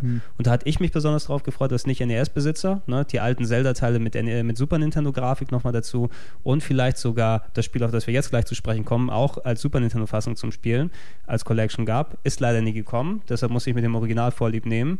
Ähm, vom Super Nintendo ist Zelda nämlich knapp eineinhalb Jährchen später Link's im Awakening. Genau, 1993 auf den Game Boy gewandert. Link's Awakening, auch eines meiner Yeah. einschneidenden ähm, Videogame-Erlebnisse. Ja, habe ich, Ja. auch, hab ich auch gezockt. Ähm, leider äh, verlässt mich da schon dann so ein bisschen meine Erinnerung, ähm, was ich da, also ich weiß, dass ich das super geliebt habe, dass mir das sehr gut gefallen hat und ähm, woran ich mich noch erinnere, dass das ähm, diese Jump'n'Run-Passagen, ne, Jump'n'Run-Passagen ist übertrieben, Das sind schon Jump'n'Run-Passagen. ja, so, ja. so, so ähm, Side-Scroll-Elemente eingeführt hat, aber auch auf so eine ganz smarte, liebevolle Art und Mhm. Weise so Gesch Geschicklichkeitspassagen eingeführt hat. Und ähm, ja, das war das erste Game Boy Zelda. Und da war ich natürlich erstmal skeptisch nach äh, Zelda 3, ob das so funktioniert, ob das für mich Mhm. auch Spaß macht. Aber hat mich ganz schnell in seinen Bann gezogen und ähm, ist auch allerdings, glaube ich, der einzige Gameboy-Teil. Ich habe die anderen Gameboy-Teile nicht mehr gespielt, Mhm. äh, außer da- dann auf dem DS wieder, aber Mhm. nicht, nicht die, äh, wie hießen sie? Oracle of Ages and Seasons. Ja, Ja, genau. ja. Die habe ich, hab ich leider nicht mehr gespielt. Ich habe nur, wie gesagt, Link's Awakening gespielt und das ist nach wie vor nach äh, Zelda 3, so zumindest aus, von den 2D-Zeldas, auch, würde ich sagen, der beste. So. Ja, ja. Also äh, viele Leute, speziell wenn man jetzt so die Nachbetrachtung sich im Netz anguckt, natürlich über Zelda wird ständig gequatscht im Internet. Ja, äh, da gibt es wieder Marathons und hier, was ist dein Lieblings-Zelda-Spiel? Da gibt es lauter die, die Listen. Und äh, Link's Awakening taucht da teilweise bei vielen sogar als Lieblingsspiel von der kompletten? Zelda-Serie auf. Und ähm, ich würde einfach als von meiner eigenen Erfahrung sagen, ich würde es jetzt nicht als das beste Zelda-Spiel ansehen, aber es gehört auf jeden Fall ganz oben dort mit hin. Ich habe es mir damals ähm, gekauft für meinen Gameboy selber, auch Geld zusammengespart, 70 Mark im Karstadt gekauft. Ich habe es gespielt in Griechenland damals. Also ich hatte den, den, den Gameboy gekauft, danach in den Urlaub gefahren über den Sommer. Echt, in Und Griechenland gab es sowas? Ich habe es hier in Deutschland gekauft. Und mitgebracht, ich wollte schon sagen. Ey, in Griechenland gab es auch welche. Ich habe noch ein griechisches Mega Man für den Gameboy zu Hause mit griechischer Anleitung und so. Das ist schon sehr lustig. Ähm, Wie heißt bin- er? Der, der Taki Man. Der, der, der, der Tzatziki Man heißt Tzatziki. Man, ja. ja. Endge Endgegner Souvlaki und äh, der Bifteki Power hat man dann eingesammelt. Ich war in Griechenland dann gewesen und äh, hat mein Gameboy und äh, ähm, Link's Awakening mit dabei gehabt. Wir haben damals ein Haus gebaut in Griechenland. Ich bin ja, wie ich so oft dann gerne sage, nordischer Berggrieche und äh, wohne auf einem Dorf dort. Wir haben dort ein Haus gebaut zu der, zu der Zeit. Und ähm, das obere Stockwerk war nicht fertig. Ja, es war quasi so Bauruine oder sowas gewesen noch, mit äh, wo dann Ziegelsteine überall drauf standen. Ein Raum war halbwegs fertig und da stand ein Bett drin. Ja, und ich habe mich dort äh, hingepflegt, ganz alleine und äh, konnte dort den ganzen Tag in Ruhe Link's Awakening spielen, wenn es dann dunkel geworden ist. Da war es auch richtig. Ja, äh, eigentlich äh, hatte ich keinen Bock damit zu sitzen, weil es so total gruselig war. Aber ich war so vertieft in das Spiel, dass ich da bis spät nachts dann gesessen habe, dann einmal und dann teilweise Angst gehabt habe, da runter zu gehen, weil, oh Gott, das ist alles dunkel und sowas, ich will da nicht weiter rausgehen. Aber da, das Spiel hat mich ultramäßig gefesselt und ich habe es deshalb auch noch sehr, sehr klar im Kopf, weil es einerseits ähm, eine doch sehr kompetente Weiterführung gewesen ist von dem Konzept, was, was Link to the Past weiter gemacht hat. Du hattest natürlich wieder die Sicht von oben. Ähm, du hast teilweise Passagen gehabt, das einzige Mal, glaube ich, auch, dass bei einem Top-Down-Zelda die Sprungfunktion drin gewesen ist. Du konntest, ja. du konntest eine Feder einsammeln, die später dann bei Mario Kart auch wieder verwendet wurde, dass du eine Feder zum Springen benutzt. Ähm, da äh, konntest du durch diese Feder dann springen über äh, gewisse Abgründe und es sind teilweise ist die Perspektive zur Seite gewechselt, dass du Sa- Jump'n'Run-Passagen hattest.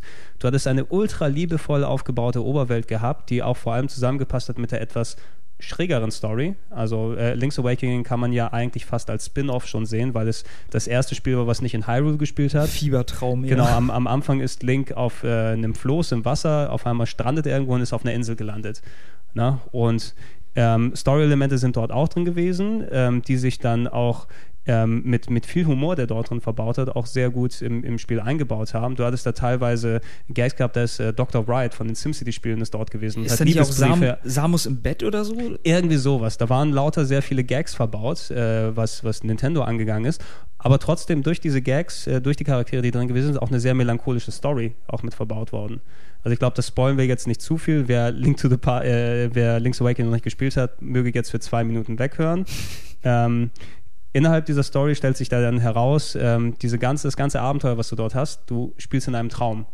Ja, und das ist der Traum des äh, Windfisches, glaube ich. War so eine Art fliegender trifft Wal, glaube ich, Mhm, ist es ja. gewesen. Na, und du spielst, äh, wenn du das Spiel durchgespielt hast, ähm, du wächst diesen Wal auf und da das Spiel ein Traum gewesen ist, verschwindet diese ganze Insel. Und du hast irgendwelche so für ein ähm, Videospiel von Nintendo, was eigentlich für Kinder gedacht ist, so komische, so recht merkwürdige exist äh, existenzielle Fragen dann dort gehabt, wo du dann Videospielfiguren hast, die sagen, wenn ich ein Traum bin, existiere ich wirklich und solche Geschichten. Das war so, so ein melancholisches Ende. Du hast zwar das Spiel durchgespielt, du hast den Windfisch aufgeweckt, aber alle Insel, alle Personen, die Leute sind weg. Ne? Oder du hattest, glaube ich, die, das Mädel, was du dort triffst, äh, Maron. Maron und Taron oder Marlon und Talon, glaube ich, hießen die später, die wiederverwendet wurden in den anderen Zelda-Spielen, ist dort als äh, fliegende Schwalbe oder irgendwie sowas zu sehen am Ende. Es war ein sehr, sehr stranges, aber auch sehr einschneidendes und vor allem sehr, sehr cool verbautes Erlebnis gewesen. Ich bin absoluter großer Fan davon. Komisch irgendwie, das irgendwie jetzt von euch beiden so zu hören, dass ihr das beide so gut findet, weil ich habe es damals im, im Zeitkontext wohl nur kurz mal gespielt irgendwie auf dem Gameboy, aber dann gar nicht damals durchgespielt oder gar nicht weitergespielt, sondern erst vor einiger Zeit einfach mal wieder rausgekramt und dann mal geguckt, was das so kann und bin nicht wieder warm geworden damit. Also wahrscheinlich wie bei vielen Spielen, man muss es halt im Zeitkontext Du musst es im genießen. Zeitrahmen, denke ich mal, gespielt Ja. haben, Ja. denn damals. Heute hast du natürlich viele ähm, Fortschritte innerhalb des Genres auch, was das alles angeht, speziell auch bei den Handheld-Zeldas. Aber ich finde, wenn wir dann auf die neueren zu sprechen kommen, also so ein äh, Phantom Hourglass oder ein, ein Spirit Tracks, kann nicht mal ansatzweise mit einem Link's Awakening mithalten, einfach was mhm. den Spielspaß und den Inhalt dann angeht. Also das ist einfach, äh, das ist einfach eine komplett andere Liga, die dort äh, stattgefunden hat. Ähm, das war Link's Awakening gewesen. Oder müsst du noch was hinzufügen, Eda? Nö, soweit äh, hast du eigentlich das ganz gut zusammengefasst. War auch äh, war, wie war denn das damals? War das nicht eines der ersten Gameboy-Spiele mit Batterie oder bin ich da ähm, Es gab schon einige. Ich glaube, ich hatte vorher auch noch sowas wie ähm, Super Mario Land 2 gehabt. Das hat auch schon eine Batterie gehabt. Six Golden Coins. Das Six Golden Coins war auch sehr geil, fand ich übrigens. Ähm, und das hatte auch schon mal eine Batterie drin gehabt. Und das war aber auch ich glaube, eins der größten Module dann für den. Kam das vorher raus? Es, äh, Super Mario Land 2 kam ein bisschen vorher raus, wenn ich mich nicht komplett irre. Ich hatte jedenfalls beim gleichen Laden gekauft, weiß ich noch, für, für 70 Mark. beim Kaufhof? Ich glaube, es war der Kaufhof sogar. ähm, ja, die haben ja, ich, ich habe ja noch diese ganzen im Kopf, diese Videospielabteilungen von damals äh, gespeichert. Ähm, wo man als Kind dann nachmittags hingegangen ist nach der Schule und dort gezockt hat. Und die haben ja alle Läden, die hier in Hamburg gewesen sind, ich denke mal anderswo auch, haben ihre Videospielabteilungen regelmäßig umgebaut. Ne, da waren die Regale mal anderswo, da waren die Spielstationen mal anderswo und ich habe noch Gedankenfetzen bei mir im Kopf, okay, ich stehe jetzt in dieser Ecke und spiele diese, dieses Spiel gerade und ich hole aus diesem Regal das Spiel gerade raus und kaufe es. Ne, nur kann ich es nicht mehr genau mit dem Laden verbinden, sondern nur mit der Kaufecke, die dort gewesen ist. Ich weiß ja auch noch, wie der, der Verkäufer, der Verkäufer damals im, im Hertie unten für mich äh, Secret of Mana aus diesem Glaskasten rausgeschlossen hat. Oh. Ja? Die, große, die große Verpackung, weil die großen Verpackungen konntest du nicht irgendwo hinpacken, weil die keine Sicherheitsverpackung hatten dafür. Ähm, aber das, das als, als kleiner Nebengedanke. Äh, nee, Link's Awakening, großes, fantastisches Spiel. Ähm, hat ein bisschen länger gedauert, bis das Spiel gekommen ist, verglichen mit The Link to the Past. Das Spiel, was danach gekommen ist, hat sich noch viel länger Zeit gelassen. ja? Link to, äh, Link's Awakening war 1993. Der nächste Teil, ja, der kam erst auf dem N64 und es ist, ja, es ist das Einzige, es ist das Große, es ist Legend of Zelda Ocarina of Time.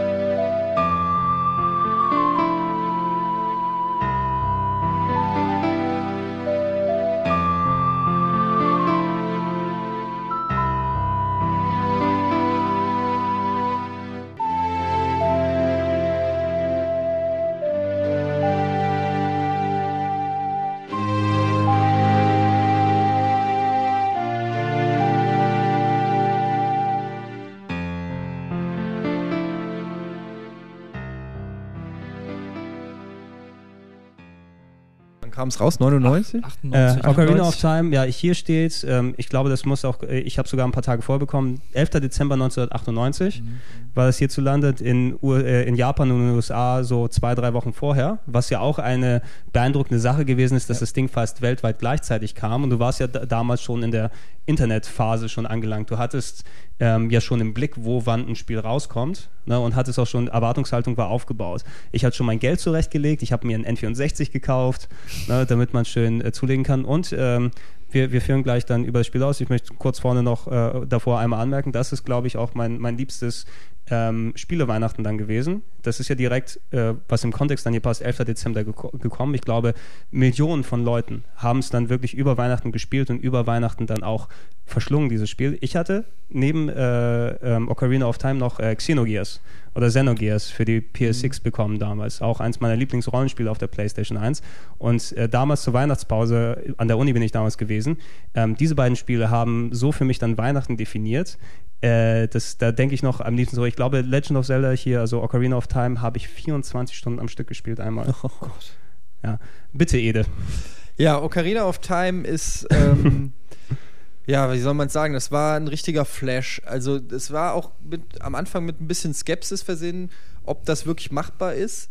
Ähm, aber ja, war es ja dann. Und ähm, ich erinnere mich, dass ich auch das Spiel ja sehr intensiv gezockt habe, also bis ich es halt durch hatte und auch nichts anderes gezockt habe in dem Zeitraum.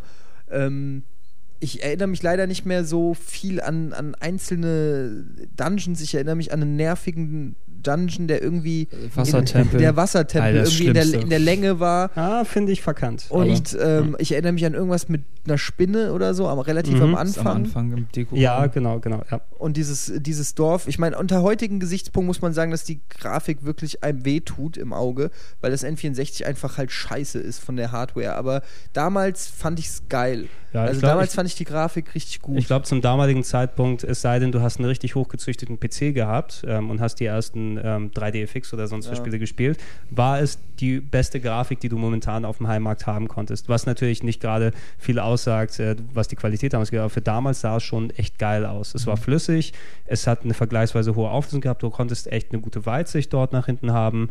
Ähm, und grafisch hat es mich damals wirklich geflasht. Ne? Ja, und es war halt auch eine epische Welt. Du bist da in 3D über diese Prärie, wenn du das erste Mal auf diese Prärie gekommen bist mit Epona. London Farm oder wie die heißt. Die Ja, London Farm, genau, das war ja. so krass. Das ist auch so ein tolles Gefühl gewesen, einfach wo du dann mit dem Pferd ausgebrochen bist und Ja. endlich über diese fucking Prärie dort reiten kannst.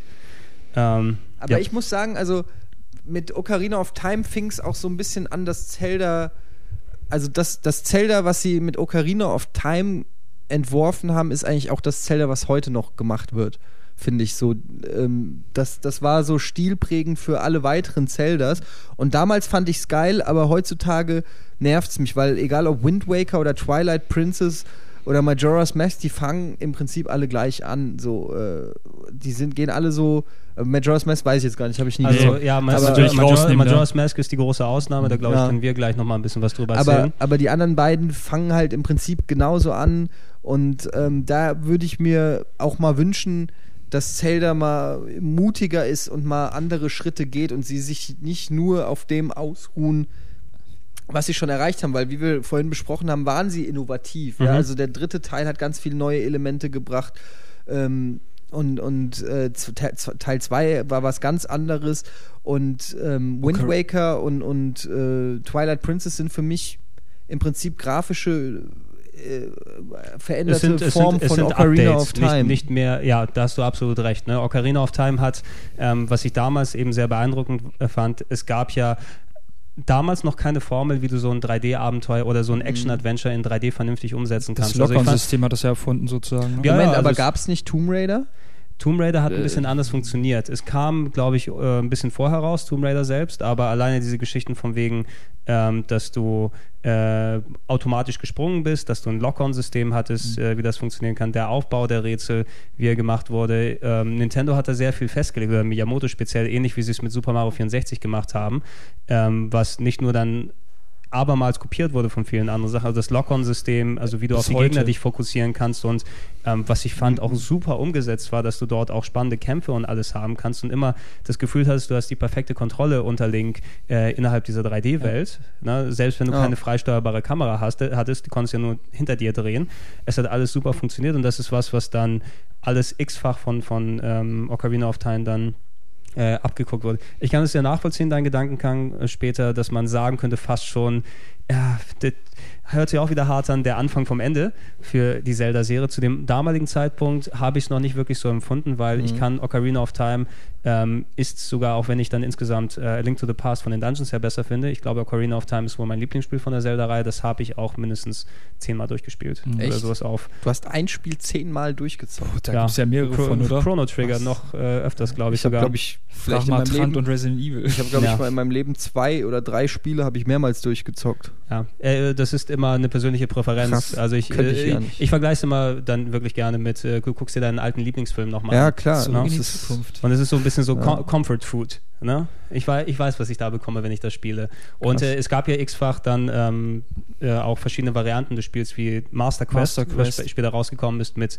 äh, wo die Dungeons neuer und härter gemacht wurden und so Mhm. weiter, dass du das nochmal spielen kannst. Äh, A Link to the Past hat ja äh, eigentlich das Konzept, was du bei ähm, äh, Link to the Past ich schon, äh, Ocarina of Time hat das Konzept von A Link to the Past sehr, sehr sinnvoll in 3D umgebaut, mit ähm, bekannten Elementen, wo ein paar neue wieder dazugekommen sind, fand ich also sehr geniale Idee mit der Ocarina selber, wo du äh, durch de, mit dem N64-Pad dann Musik gespielt hast und verschiedene ähm, Zeitreise-Dinge machen kannst. Das Konzept alleine von Kleiner ähm, Link, großer ja, Link. Ich, ich, ich finde auch immer noch eins der besten Openings Richtung Gaming-mäßig, diese ersten drei Dungeons, die du als kleiner Link machst und dann so das Gefühl hast, oh, jetzt geht es in Richtung Showdown und so weiter hin und eigentlich du hast hier noch gar nichts gesehen und dann kommst du auf einmal in diese postapokalyptische Zukunftswelt, wo Zombies herumlaufen und alles kaputt ist und so weiter. Das war schon alles sehr cool intern aufgebaut, dass du ey, nicht nur ein geiles Spielerlebnis hast, sondern auch, dass die, die Story echt spaßig gewesen ist. Was ich nicht so toll daran fand, ich glaube, da hat es angefangen, ich mag den N64 Musik-Soundchip nicht. Und die Musik war zwar cool, aber hat verloren verglichen mit den alten äh, Teilen ja. und hat ein bisschen was für mich an der Stimmung da gekratzt. Also was ich hier noch ganz wichtig finde bei dem Spiel, was eben gerade oder noch nicht erwähnt wurde, ist der Tag-Nacht-Wechsel, dass man da zu bestimmten Tageszeiten dann auch bestimmte Leute, weil die dann irgendwie drin sind oder draußen und das ist auch viel zu der Atmosphäre beiträgt, wenn man gerade über Hyrule Field äh, reitet mit Epona und dann irgendwie diese Dämmerung kommt, dann kommen andere Gegner auf einmal aus, dann kommen diese Skelette aus dem Boden geschossen und das ist irgendwie ja, total spannend und einen mitgerissen hat. Obwohl ich muss echt sagen, also ich finde es auch, es ist ein super Zelda, aber es ist halt nicht meine Persö oder mein persönliches Highlight. Das hat halt viel etabliert für auch Rollenspiele oder, oder Action-Adventures, wie sie heute ich, noch funktionieren. Ich, ne? ich, ich, liebe es absolut. Also Ocarina of Time war auch das richtige Spiel zur richtigen Zeit und eben passt im, im, Weihnacht, im Weihnachtskontext besser als die anderen, weil es wirklich direkt zu Weihnachten ja. rausgekommen ist. Ja, und jeder hat in dem, ja, in Weihnachten 98 einfach Zelda gespielt, der was mit Gaming am Hut hat. No. Ah, dieser hat, ne? Wassertempel, der regt mich auch heute noch auf. Ich weiß, wenn ich das, also du wirst wahrscheinlich aus dem FF können, aber immer ja. wenn ich da nochmal wieder da anfange, genau da bleibe ich wieder hängen an demselben Gut, Scheiß und ärgere mich war, die Platze. Das einzig Beschissene am Wassertempel, finde ich, ist, ähm, leider war das äh, Gamepad ein bisschen überladen beim N64. Du musstest zum Beispiel, du, du, genau, du musstest ah, diese Metallstiefel, die immer an- und ausziehen Ach, und anstatt das auf den Knopf packen, packen, zu können, musstest du immer ins Menü gehen, Stiefel wechseln, wechseln aus dem Menü raus, die ganze Zeit über das machen und es war schon sehr komplex angelegt mit verschiedenen Wasserständen und alles. Ähm, deshalb kann ich verstehen, dass da der Frustfaktor sehr hoch ist und äh, viele Leute auch deswegen so Wasser-Dungeons ja. und sowas dann hassen. Vor allem, wenn du dann denkst, okay, dann spiele ich jetzt doch mal Master Quest, vielleicht haben sie das ja ein bisschen anders gemacht und das ist noch schlimmer. Es ist, ja, es ist anders schwer. Ne? Hm. Es, die, diese Einstellung, glaube ich, wo viele Leute dran haken, ich habe die nicht mehr ganz genau im Kopf, aber du musstest da irgendwie sowas äh, anschließen mit dem Enterhaken, aber das befindet sich, wenn du äh, läufst, ganz direkt oben hinter dir. Du läufst so einen Gang entlang und umdrehen du musst dich einmal umdrehen ja. Und da kommst du normalerweise nicht auf diesen Gedankengang. Und ich glaube, das ist eine Stelle, wo dann nochmal es frustig geworden ist. Aber komisch, weil, äh, weißt du, wenn du sagst, man hat bei, bei Zelda 1 eine ganze Welt, die man erkundet, und da packt man das nicht mal in einem beschissenen Dungeon, sich einmal umzudrehen. So, ja, aber der, da passiert? denk mal nach, du bist konditioniert natürlich über genau, diese ganzen Jahre das. bis dahin weg. Und ähm, wenn 98 äh, das erste Zelda gekommen wäre mit dem, ja, ähm, dem äh, Legend of Zelda, mit dem ersten Teil, dann hätten die Leute gesagt, was ist das denn für ein Käse? Ja, genau ja? das meine ich. Das, da, da, da schaffe ich gar nicht, wo ist denn hier mein Tutorial und hier und das und alles. Das ist alles einfach ein Produkt der Zeit. Ja. Und für 98, äh, mit den ganzen Sachen, die dazugekommen sind später, äh, Ocarina of Time hat gut funktioniert. Es gab auch wenig, was man daran krittel, äh, kritteln kann. Die Musik fand ich eben ein bisschen schwächer. Es haben einige von den klassischen Zelda-Liedern gefehlt die du dann äh, dort drin hattest. Die Oberweltmusik war ein bisschen anders ähm, und der Soundchip nicht so berauschend gewesen, aber insgesamt hatte das doch äh, eine nette Atmosphäre. Die äh, Sprachausgabe, die dazu gekommen ist, also Sprachausgabe in dem Kontext, dass du Soundeffekte eben hattest. Da war doch Navi das erste Mal auch dabei, in dem ja, Kontext. Na, stimmt, hey, ja. listen, hey, listen. immer dann gebimmelt und äh, gehabt ein sinnvolles äh, Feature eigentlich, dass dich da quasi so ein Cursor begleitet hat und dir dann Sachen erklärt hat. Hintsystem. Nur, nur eine, ja, ein eingebautes Hinsystem, aber auch sinnvoll eingebaut innerhalb des Spieles, äh, aber natürlich ein bisschen nervtötend umgesetzt. Also fällt mir ein, hat jemand für euch mal ähm, dort den äh, R-Wing gefunden, also das, das äh, Flugzeug von Star Fox? Hat das jemand von euch mal entdeckt dort? Ist im Spiel verbaut drin? Also ich, ich äh, verlinke das jetzt hier einmal, das gibt es als Video bei YouTube, kann man sich angucken. Die Entwickler von ähm, ähm, hier ähm, Ocarina of Time haben einen ähm, Star Fox Gleiter ins Spiel eingebaut als Gegner, der nur mit einem Action Replay äh, anguckbar ist. In der, äh, das musst Aha. du mit dem Action Replay anschalten Und äh, dann gehst du im, im ersten Dorf entlang und dann kommt auf einmal als Gegner so ein kleiner Mini-Star Fox-Flieger, der um dich herumfliegt und dich dann anballert und den kannst du mit der Schleuder dann wegschießen. Was kriegst du dann? Äh, nee, das ist einfach so eingebaut. Du Äh, sag bekommst mal, dann auch so, nichts. Ganz kurze Frage, wo du das so, so ein Easter Egg, sag mal, war das nicht bei, bei A Link to the Past auch mit dem, mit diesem Dungeon, was es gibt, dann, äh, wo dann der Name von irgendeinem, von irgendeinem Jungen irgendwie drin steht? Ach nee, das war bei äh, A Link to the Past ist es gewesen. Bei A Link to the Past war das, ne? Ja, das war, glaube ich, damals, äh, um die Geschichte kurz hier mal einzuschieben, es gab einen Wettbewerb im US ähm, Nintendo. Club Nintendo-Dingsen oder Club so. Nintendo Magazin, da Oder hieß es- Nintendo Power. Oder Nintendo Power, glaube ich, genau. Du, dort hieß es Nintendo Power, gab es einen Wettbewerb. Ähm, du kannst ins Spiel eingebaut werden. Ne? Und Genau, das da war's. hat ein Junge den Wettbewerb gewonnen, der hieß Chris Houlihan oder irgendwie sonst was. Also der, der Name gewesen. Da, gab- da gibt es einen versteckten Raum bei Link to the Past. Da kannst du nur rein, wenn du ganz was Spez Spezielles erfüllst, unter 10 Stunden in diesen Dungeon kommen und dann da oben rechts gegen die Wand laufen. Da sind irgendwie hunderte von Rupien drin, die du sammeln kannst. Und da ist ein Schild. Ich bin, ich bin Chris Houlihan, du hast meinen geheimen Raum gefunden. Yay, freu dich. Ja, wie geil. Das Ja, kann da- dir keiner mehr nehmen, Kann dir keiner vor. mehr nehmen. Du bist dann äh, der, der Spacken-Chris, der dann eingebaut ist in äh, Legend of Zelda. Das hat dich unsterblich gemacht. Sowas wie im, Spiel. im Wassertempel dann so eine Plakette, Gregor was hier. Ja, ja. Ja, wir, wir, also ich meine, wir haben ja einige Re If Referenzen. you can read this, you didn't make the jump. Ja. Ich finde es ja, also wir, wir, ein bisschen was haben wir ja in dem Kontext, weil wir haben ja schon ausgeführt, wir sind natürlich äh, Besucher des Maniac-Forums ähm, und speziell spätere Zelda-Teile wurden ja von, von Leuten aus dem Maniac-Forum übersetzt, also Wind Waker zum Beispiel. Na, und Wonderboy oder wer? Äh, genau, Wonderboy hat äh, Wind Waker übersetzt, also Wonderboy, weiß ich, der, sein, sein richtiger Name entfällt mir momentan, aber er ist dann als Übersetzer für Nintendo tätig geworden später und hat zum Beispiel hier Guten Tag mit TAK dort eingebaut, haben sich die Leute begrüßt und, und glitschig wie ein Aal habe ich, glaube ich, sogar gefunden. Was ist das nochmal? Ja, das war der, der Running Gag im Off-Topic, wo dann einfach gereimt wurde. Ah, ah, glitschig wie ein Aal. genau. Dieser Thread, der ist eine ist Qual. Eine Qual, ja, ja. Ist doch heute auch noch so, oder? Tot- Totale Insider, aber vielleicht finden wir da ja noch irgendwie etwas in, in späteren Spielen mal. Cut. Cuts. Ocarina of Time, fantastisches Spiel. Ähm, ich habe dann gedacht, es wird wahrscheinlich noch ein bisschen dauern, bis ein nächstes, nächster Teil kommt, aber Nintendo hat sehr schnell ein Spin-off angekündigt. Und auf einmal kam Und Fernsehwerbung dafür. Und es kam man, Fernsehwerbung und wir kommen dann gleich darauf zu sprechen, nachdem wir diese kleine Pause gemacht haben. Bis gleich.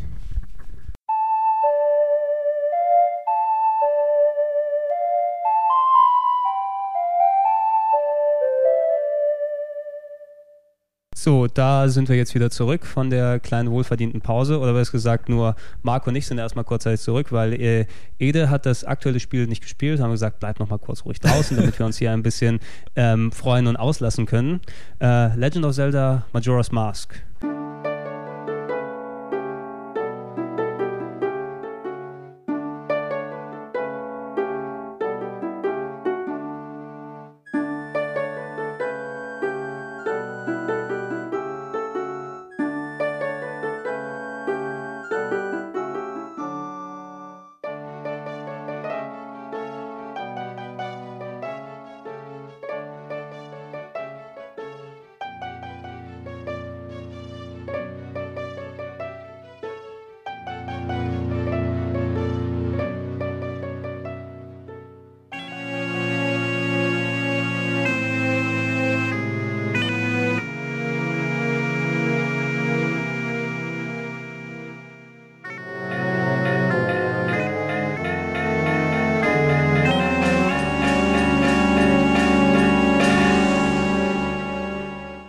Majora's Mask war an sich äh, ein Spiel, was eigentlich komplett basiert hat auf der technischen Grundlage von Ocarina of Time. Also die Grafik wurde wieder verwendet, die gleichen Charaktermodelle wurden wieder genommen. Die es Wurde, Engine. die Engine wurde verwendet. Also ähm, es wurde gesagt, du hast dieses technische Fundament.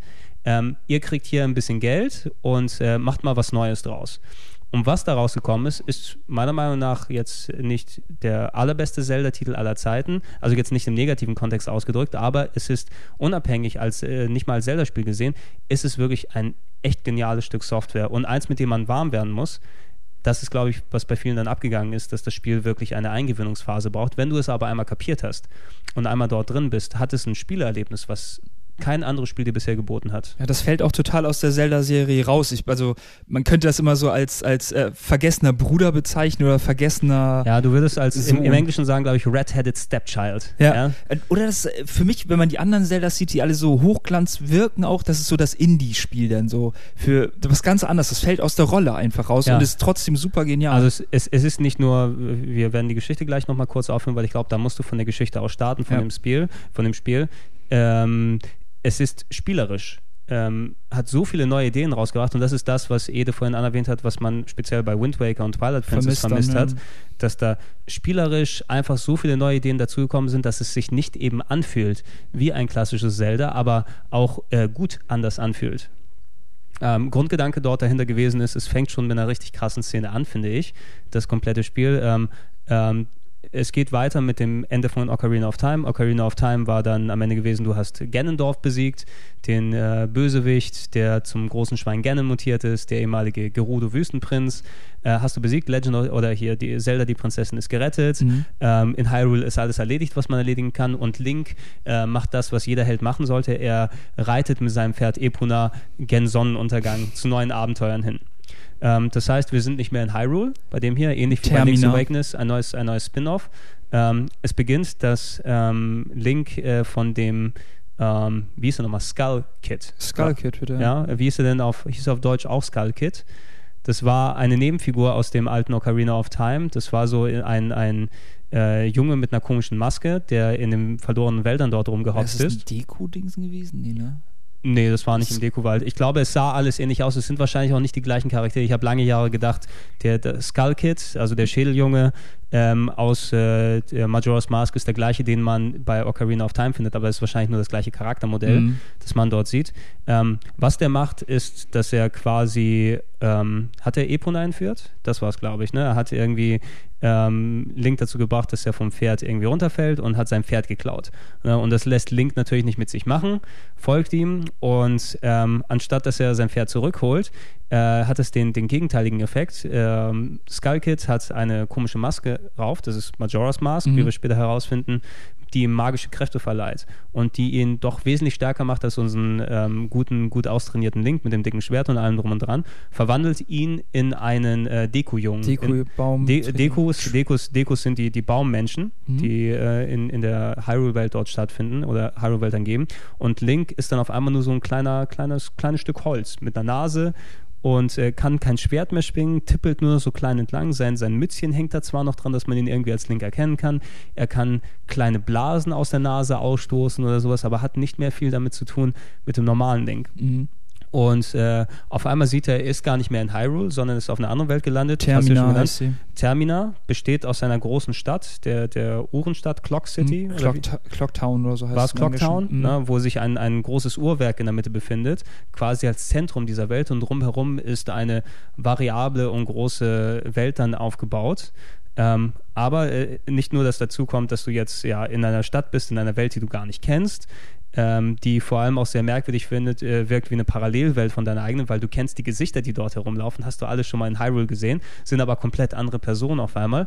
Und da gibt es noch was dazu. Ja, das war halt das, was man in der Werbung dann auch am Anfang gesehen hat, dass Geil, halt ne? der Mond auf die Erde stürzt und man nur drei Tage Zeit hat, 72 Stunden. 72 Stunden. Du hast nach oben geguckt dort Und und, auf einmal ist da ein Mond, haben sie es genannt, aber man wird ja mehr Meteorit oder Ja, Asteroid oder sowas, irgendwie genau. sagen.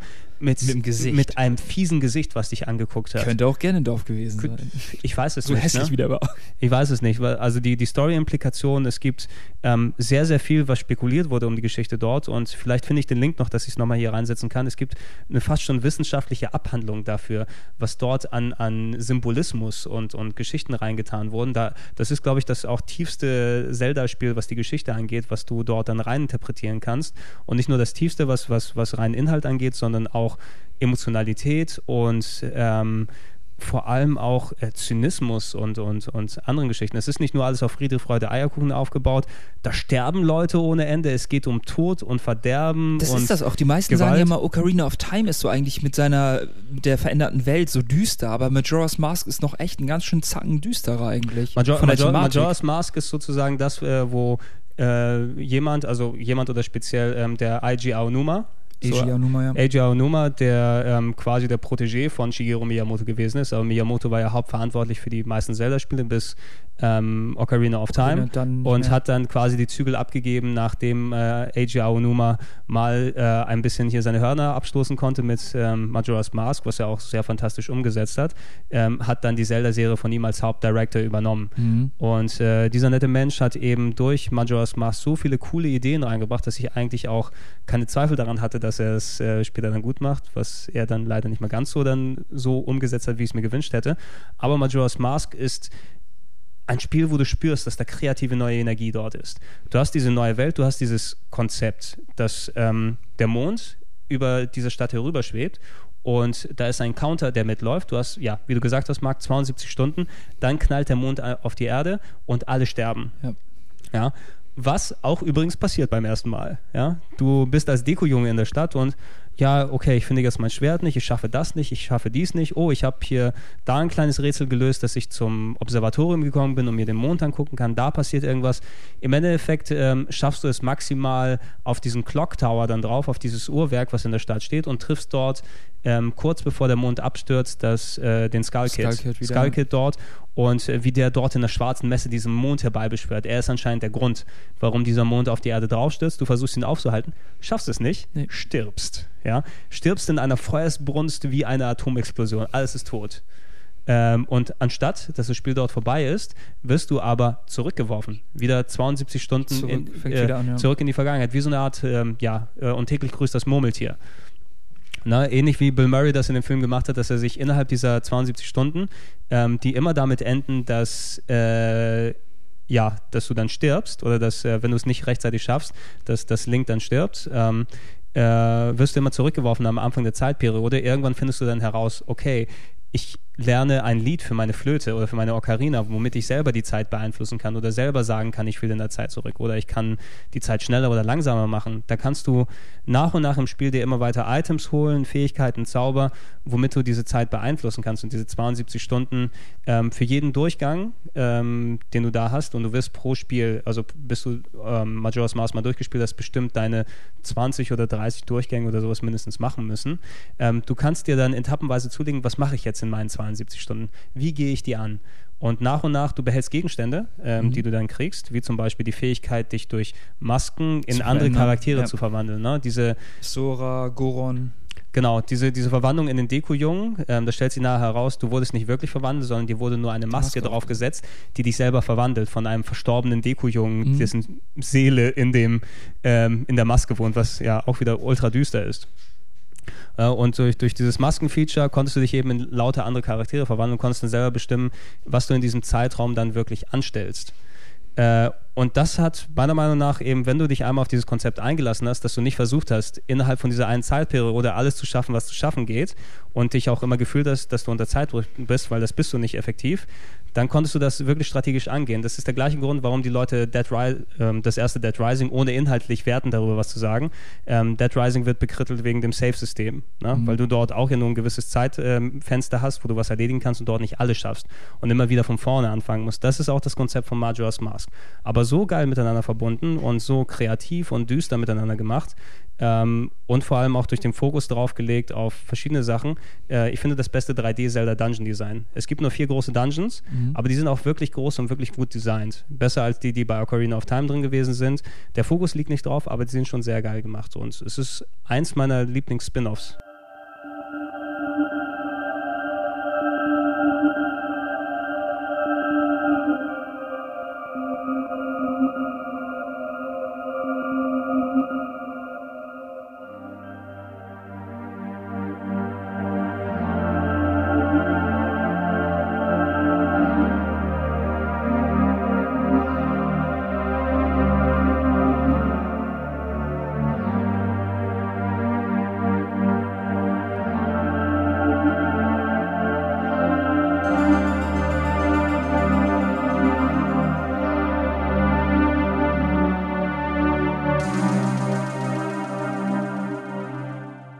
Wer die Chance hat, äh, Wind Waker zu kriegen in dieser limitierten Version, da ist dann emuliert auch ähm, Ocarina of Time und ähm, Majora's Mask mit bei, wer das noch nicht Hm, gespielt na, hat. ist es nicht. Ne? Also es, äh, das gibt, äh, wenn du Wind Waker bekommst, da ist nur Ocarina of Time drauf. Aber ist das nicht das mit dem Segelboot drauf? Also nicht die, die ich jetzt hier mit habe, aber die andere Version? Nee, es gab, es gab in der ersten Auflage von, von äh, Wind Waker gab es das alte Legend of Zelda als Bonusquiz mit dabei, also Ocarina of Time und Master Quest.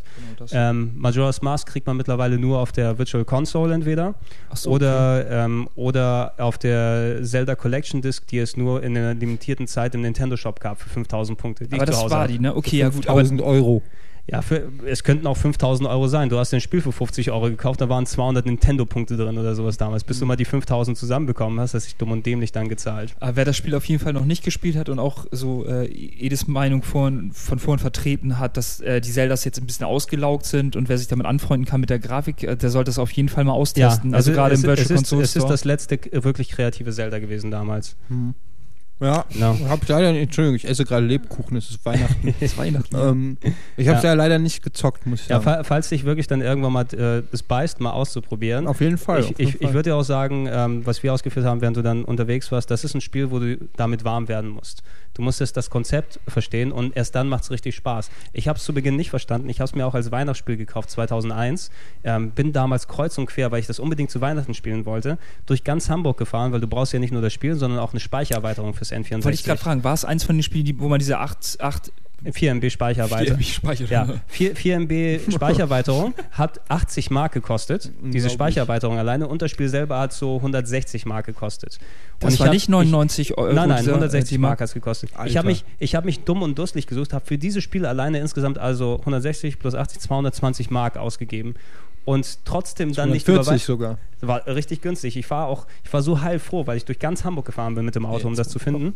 Ähm, hab's trotzdem am Weihnachten nicht durchgespielt, weil ich mit dem Konzept damals nicht warm geworden bin. Erst ein paar Monate später und dann war's geil. Aber das Weihnachtsspiel ist es leider nicht für mich geworden. Gut, ähm, das sollte es zu Majora's Mask gewesen sein. Du hast es ein bisschen angedeutet vorher, Ede, und leider auch für mich dann ein Punkt gewesen, wo ähm, ich dann noch mit viel Eifer vor, im Vorhinein rangegangen bin, aber letzten Endes doch relativ enttäuscht dann wieder da rausgekommen bin. Ähm, das nächste Zelda, der Sprung auf den Nintendo GameCube, äh, rausgekommen, dip, dip, dip, dip, dip, im oh, ähm, 2. Mai 2003 ist es damals hier gewesen. Äh, The Legend of Zelda, The Wind Waker.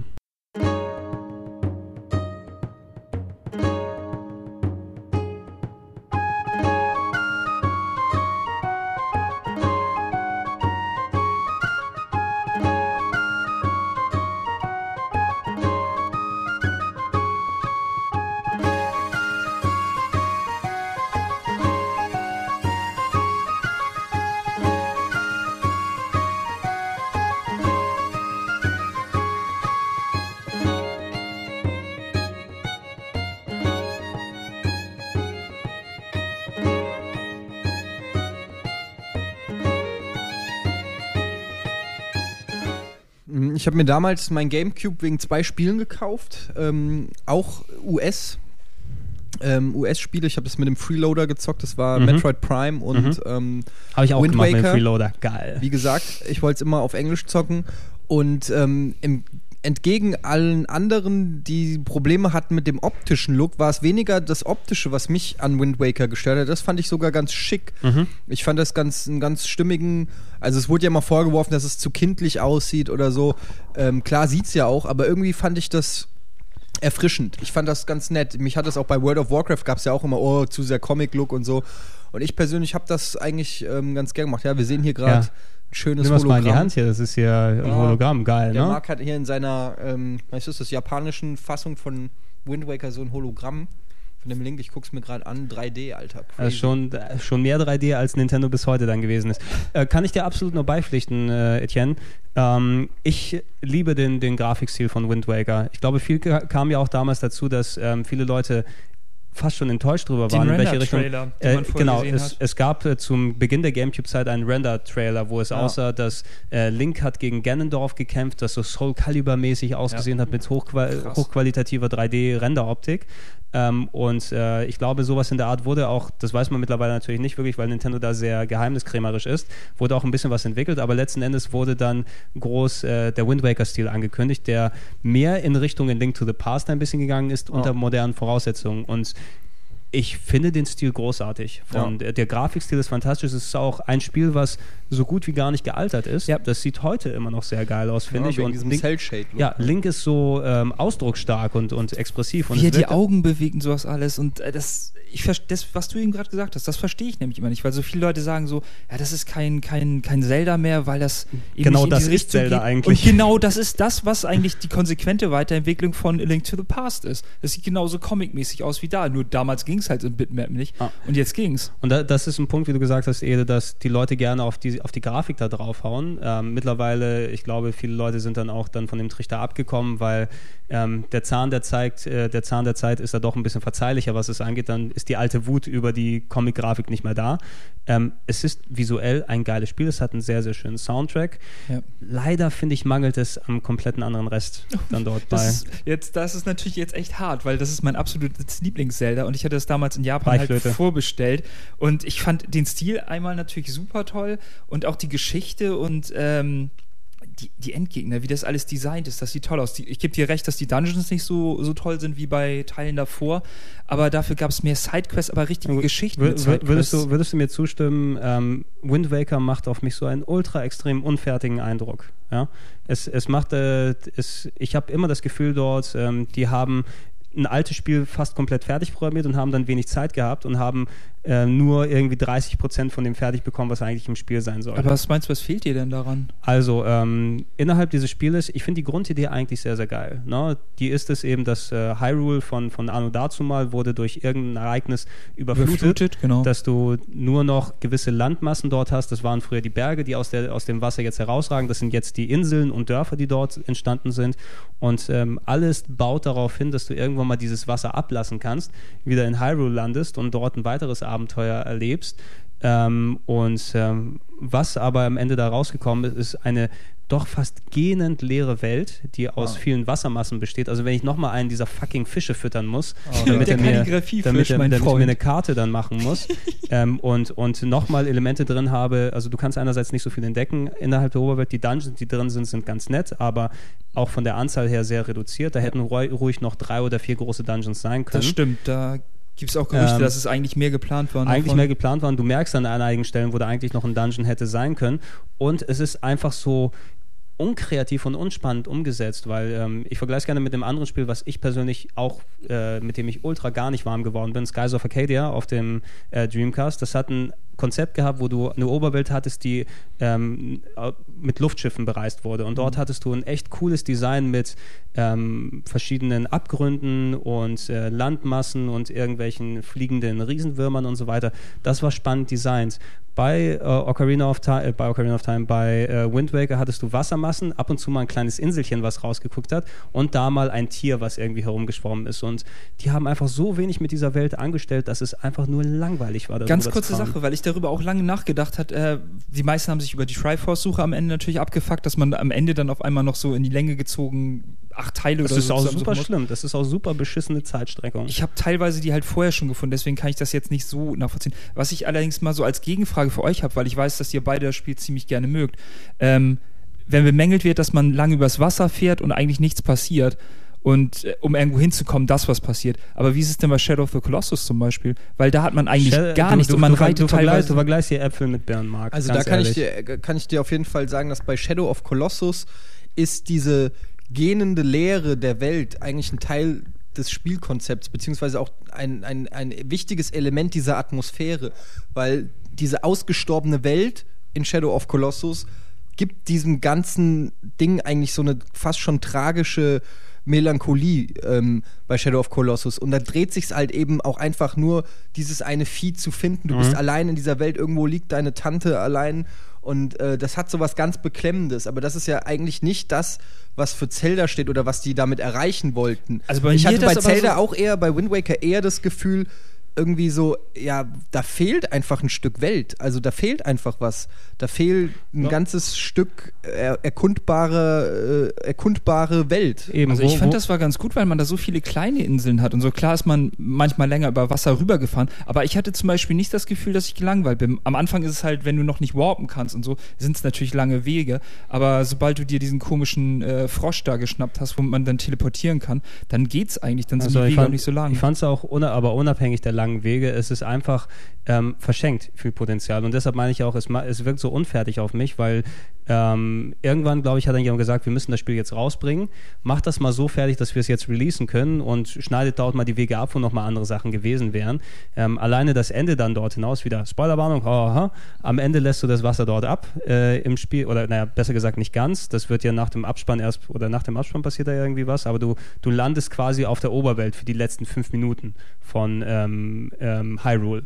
Hyrule liegt ja mittlerweile unter dem Wasser. Du bist ja im Schloss schon vorher, du reist ja nach unten. Genau, und du merkst dort, dass die dort eigentlich eine komplette Welt unten hätten bauen wollen, aber du bist auf der Hyrule-Oberwelt und begehst die in einem engen, ähm, abgesteckten Feld mhm. nur fünf Minuten lang, um zum letzten Dungeon dorthin zu geraten, der nicht mal ein richtiger Dungeon ist, sondern nur ein Endgegnerkampf. Endgegner es war ein sehr, sehr geiler Endgegnerkampf, aber es ist irgendwie sowas so, es hat mich so angeteased mit vielen geilen Ideen, die kommen sollen. Es hat nicht delivered ja, gegen Ende Ich weiß, hinaus. was du meinst. Man, man wünscht sich eigentlich die ganze Zeit so, ähm, dass man diese Welt dann auch wirklich erforschen kann und dann ist das Spiel zu Ende. So, ähm, ja, keine Ahnung. Ja, und, genau, und das, was du vorher erforscht hast, war einfach irrelevant dort hinaus, okay, jetzt habe ich diese 50 Fische gefüttert und ich habe primär, ich musste mir noch diesen wirklich beschissenen ähm, ähm, sammel alle Geldstücke ein und bezahle diese fucking Tingelbrüder äh, Stimmt, die, die, die, die, ganze Zeit über, wo du merkst, ey, das hättet ihr auch komplett weglassen können, dann hätte ich fünf Stunden meines Lebens nicht verschwendet daran.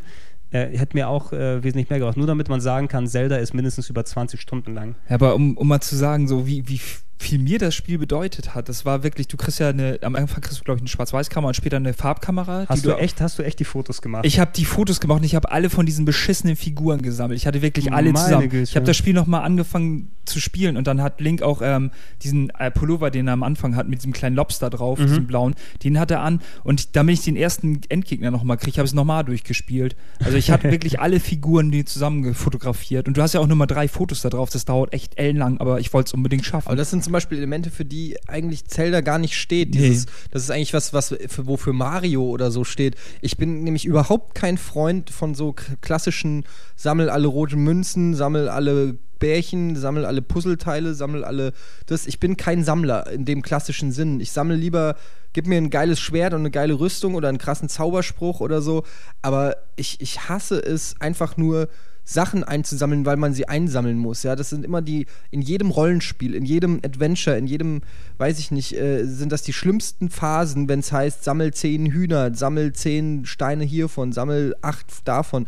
Das mag ich nicht. Das ist für mich. Das ist da ja optional auch eigentlich. Also ja, ja ich, so, ich weiß, aber, aber das ist halt für mich kein motivierendes Element. Was für mich ein motivierendes Element ist, sind Dungeons, knallhart oder Items, die du finden kannst oder halt wirklich handfeste Sachen, die irgendeine Relevanz haben.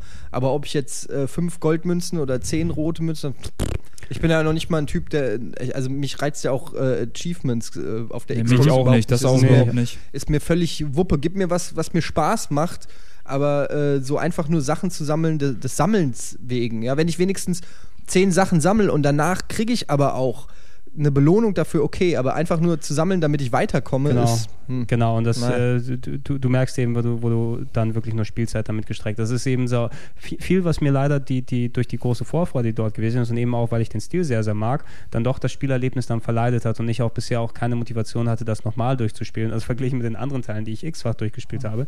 Ähm, und, und ich bin damit nicht äh, wirklich warm geworden hm. mit Wingback. Ist ja auch eine Sache, du kannst dich auch nicht mehr, also ich kann mich nur bedingt an Sachen aus den Dungeons dort erinnern, weil die waren ähm, die hatten ein paar nette Ideen, dass du, glaube ich, später, was auch später bei den Gameboy oder DS-Teilen gekommen ist, dass du dann so deine irgendwelche Statuen denken konntest durch Gedankenkraft und solche kleine Geschichten, die gekommen sind. Ähm, die Endgegner mit Ausnahme des allerletzten Endgegner-Fights waren so unspektakulär. Ähm, die Stealth-Sequenz, die du am Anfang des Spiels hast, war, sehr, was sehr frustrierend umgesetzt fand. Alter, das hat mich, das war zum Beispiel schon für mich ein erster Stimmungskiller, wo du dann immer wieder in dieser Zelle gelandet bist. Ja, echt. Und dann bist du ewig lang gegangen und dann einmal in diesen Licht, in dieses Licht gelaufen und dann bist du wieder äh, da vorne. Das mache ich dreimal und dann wechsle ich das Spiel oder den Sender. Eben. Und Zelda hat zum Glück so viel Kredit oder gehabt, dass man da trotzdem dran geblieben wäre. Das ist so ein, ein richtiger Motivationskiller direkt zu Beginn. Ja. ja.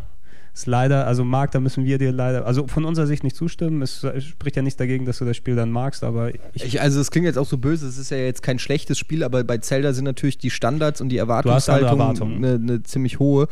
Also weil gerade wie wir vorhin über Link to the Past gesprochen haben, das perfekte Spiel ich, ich bin nicht bereit, bei Zelda groß Kompromisse einzugehen, muss ich ehrlich sagen. Ah, dann, Hm. äh, ich weiß nicht, ob wir denn schon zum nächsten kommen, dann finde ich das aber deutlich schwächer. Also, Finde ich nicht. Ich mag es sehr, muss Ja? ich sagen. Twilight Princess jetzt. Twilight Princess.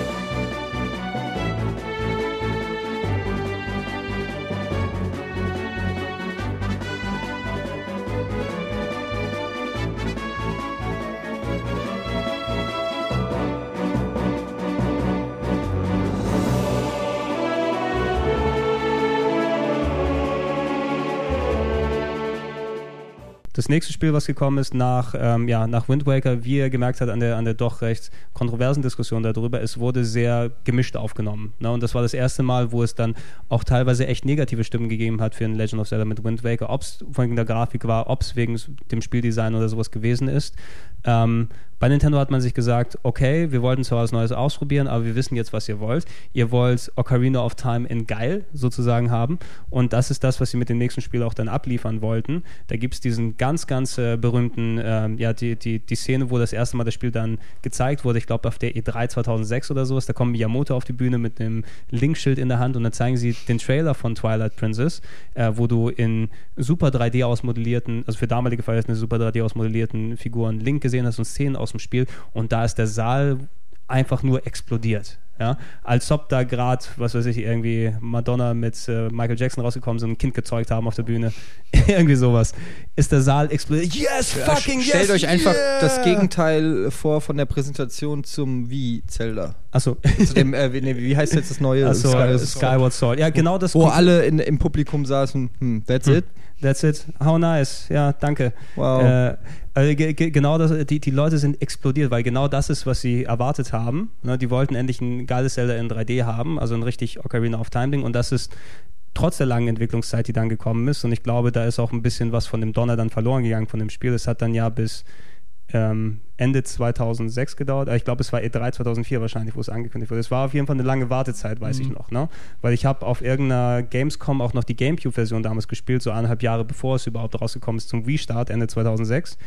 Ähm, wurde in Richtung Wii dann nochmal verlängert. Twilight Princess ähm, als ein Novum in der Serie, ein Spiel, was auf zwei Systemen gleichzeitig gekommen ist. Also einmal auf dem GameCube mit traditioneller Controllersteuerung und als Wii-Version für die, ähm, ja, als Launch-Titel für die Wii mit 16 zu 9 und äh, Wii-Mode-Gefuchtel mit dabei gewesen. und Ist kom- Spiegelverkehr. komplett gespiegelt auf der Wii, ja, weil links, äh, links, Link, äh, wie es der Name schon sagt, ist Linkshänder im Spiel. Das heißt, er hält, er hält sein Schwert immer links und äh, das Schild rechts, was im normalen Spiel fällt dir das kaum auf, kaum auf, aber wenn du natürlich auf der Wii mit der Wii-Mode selber fruchteln musst und das Schwert in der falschen Hand wäre, äh, für die meisten Leute jedenfalls, ja, äh, dann äh, wäre das ein bisschen problematisch geworden, hat man die komplette Welt gespiegelt auf der Nintendo Wii für ähm, Das äh, ist der Grund. ja, das ist der das ist Grund. der Grund, weil die Damit- meisten damit- Rechtshänder sind. Interessant. Hab Genau, ich er ist, glaube ich, wieder aber Linkshänder, wenn ich mich nicht irre, dann im neuen Ich habe ja die. Gamecube-Version gezockt. Ich von, auch. ähm, ich habe auch die Wii-Version gar nicht gezockt. Princess. Okay, ich habe die Wii-Version durchgespielt.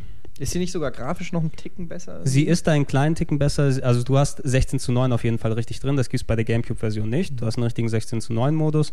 Plus, ich glaube, an gewissen Stellen ruckelt es wahrscheinlich hier und da weniger, weil in Richtung Ende, auch wenn es ein GameCube-Spiel im Grunde ist und die Wii ist ja nicht viel mehr als ein aufgebrezelter GameCube, ähm, wirkt es, ohne dass ich jetzt den direkten Vergleich habe, ich habe zwar beide Versionen zu Hause stehen, aber nur die Wii-Version hauptsächlich gespielt. Es ist, glaube ich, soweit ich gehört habe, ein bisschen grafisch runder. Aber nichts, wo du jetzt sagen würdest, oh, es ist ein komplett neues und geileres Spiel, wenn du es auf der Wii spielst. Ähm, sagt mir mal kurz eure Eindrücke. Ich glaube, ihr beide habt es nicht durchgespielt, oder? Doch, natürlich. Ich habe es nicht durchgespielt, Ich aber ich fand es eigentlich gut. Ich weiß gar nicht, wa- ich kann gar nicht so richtig sagen, warum. Also mir hat es Spaß gemacht. Ich habe das, ich weiß gar nicht, so 10, 15 Stunden, ich weiß Mhm. nicht. Ich habe schon ne, ein bisschen gezockt. Also Mhm. ähm, und irgendwann bin ich in ein Dorf gekommen und äh, schlagartig hat mich irgendwie die Motivation verlassen, weil ich das Gefühl hatte, irgendwie habe ich das alles schon mal gemacht bei einem Zelda. Mhm, mhm. Ähm, irgendwie das sieht zwar nett aus, ja, so wie du sagst. Es, es, hat sich irgendwie angefühlt wie ein Ocarina of Time mit einem grafischen Update. Es ist das, genau ja, das ist es. Ich habe irgendwie für mich persönlich die Innovation an diesem Spiel ähm, vermisst, weil einfach so viel passiert ist und ich habe ein bisschen das Gefühl, dass bei Zelda immer die Zeit stehen geblieben ist. Selbst Mario hat sich immer geil weiter, wenn ich mir Mario Galaxy angucke, was dafür, da sind in jedem, in jeder Stage, in jeder Welt zehn neue Ideen und ich denke jedes Mal smart, cool, geiles Leveldesign.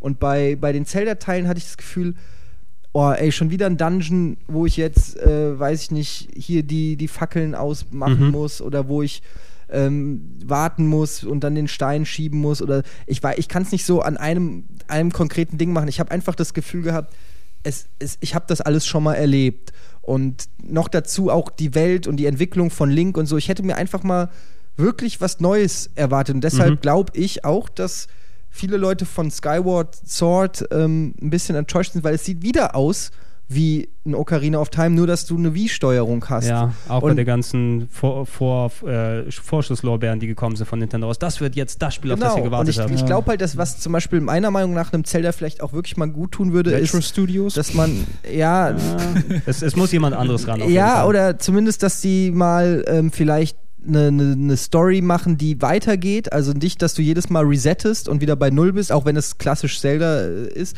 Ähm, oder dass man wirklich einfach mal eine andere Welt, vielleicht nicht mehr Hyrule, vielleicht nicht mehr, äh, also wirklich einfach mal andere Wege geht. Ähm, wirklich mal oder einen alten Link oder ich, ich, ich weiß nicht, wenn ich es wüsste, dann wäre ich jetzt bei Nintendo Solid und wäre reich, ja. Aber ja. gebt mir mal was, hört mal auf mit eurer Armbrust oder mit dem Pfeil und Bogen und mit, mit äh, Boomerang.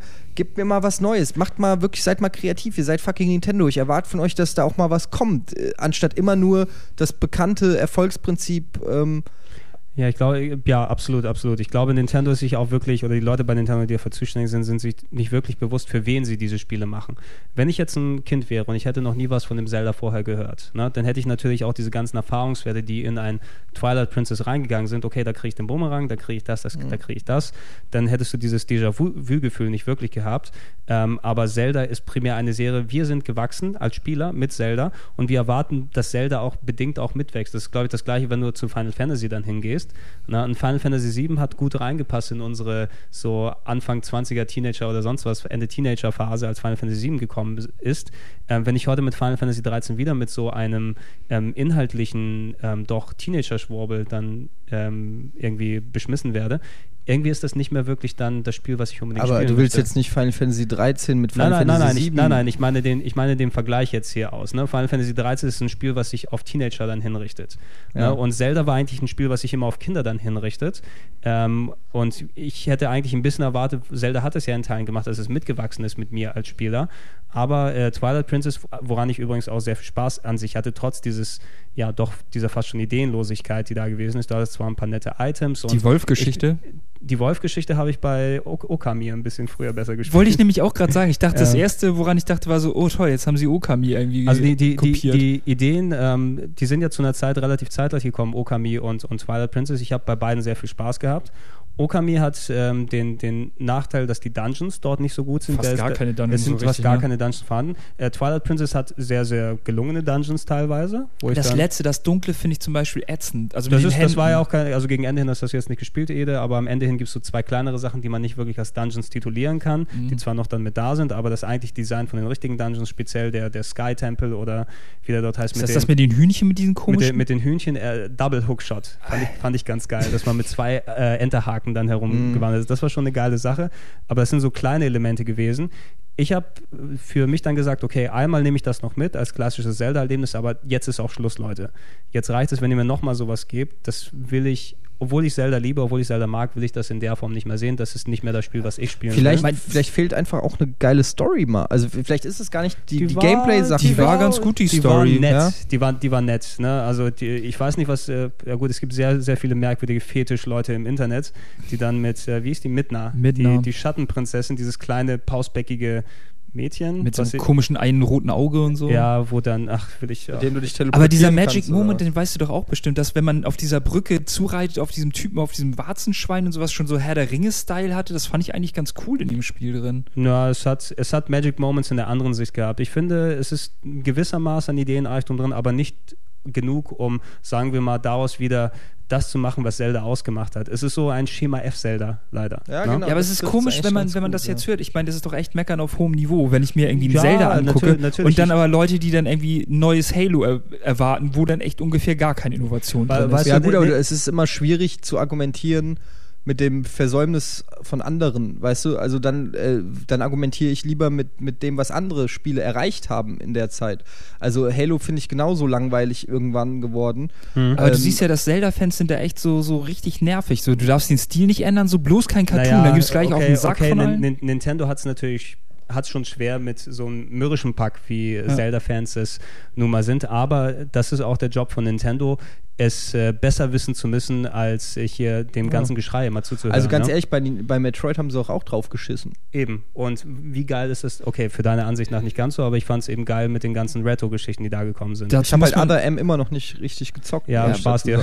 Ja, eben. Also, ähm, aber was ich halt meine ist, ähm, die, die, die Welt hat sich halt weitergedreht. Es gibt halt mittlerweile viele gute Spiele und ähm, wir haben ja auch schon drüber diskutiert oder es ist ja auch kein Geheimnis, dass die Japaner äh, sehr viel ihres Vorsprungs an, den, an westliche Entwickler verloren haben. Mhm. Und ähm, da, da muss man sich natürlich auch schon Gedanken machen, ob die nicht vielleicht zu lange an Konzepten oder an Ideen festgehalten haben, so sehr man, so sehr ich auch selber Fan von diesem ganzen Nippon-Styles bin und so.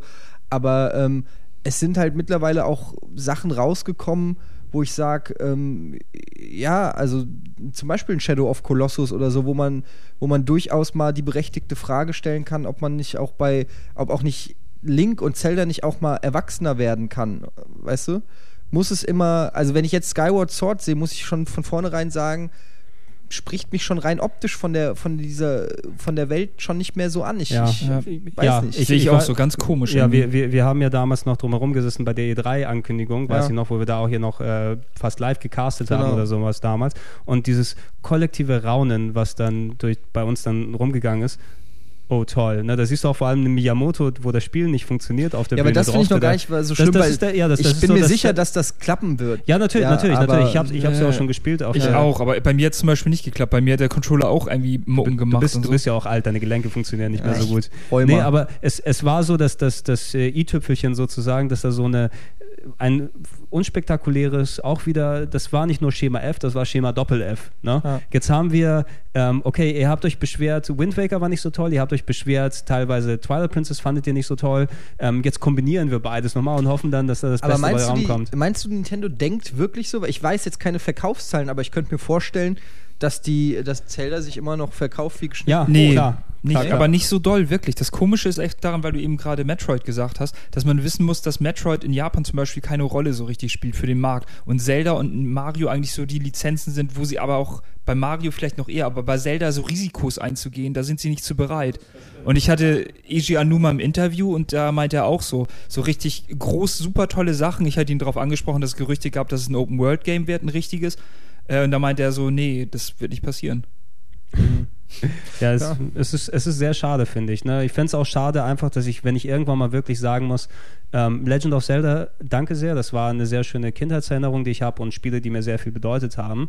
Aber wenn sich das in die Richtung entwickelt, wo ich einfach als, als Spieler, der ich heute bin, damit nicht mehr viel anfangen kann, dann muss ich auch irgendwann mal den Schlussstrich ziehen. Was Leider. mich interessieren würde, weil ja so viele Leute auch immer sagen, so ein Remake von Final Fantasy VII wäre das Geilste. Könntet ihr euch vorstellen, ein Remake von Link to the Past? Wozu? Ja, Frage ich mich da. Ja das Also fragt man sich ja bei äh, allen äh, Remakes, äh, aber Ja, aber okay, es gibt eine, also speziell Final Fantasy VII gibt es ja einiges, was man remaken könnte, vor allem weil es in eine Phase gekommen ist, speziell was die Grafik angeht und an dem Text konntest du nochmal arbeiten und äh, speziell Japano-Rollenspiele kannst du immer da was verbessern. Ähm, A Link to the Past funktioniert so gut, wie es ist. Ne? Ich brauche da keins mit HD-Grafik, ich habe gesagt. Three Dot Game Heroes mir da gerade eingefallen, weil ich das auch gespielt hatte und fand das eigentlich auch ganz charmant, so in diesem Stil, aber trotzdem dann anders. Das, ja, 3D.Game Heroes ist, wenn du ein schlechtes Zelda spielen willst, kannst du es machen. Also ich finde halt zum Beispiel, gerade bei Final Fantasy VII, deshalb meinte ich das mit der Story, ähm, Final Fantasy VII hat für mich so eine epische Story, das ist wie ein Buch oder wie ein Film, den ich gerne nochmal gucken würde. Mhm. Und wenn der dann in einem zeitgemäßen Gewand ist, klar, warum nicht?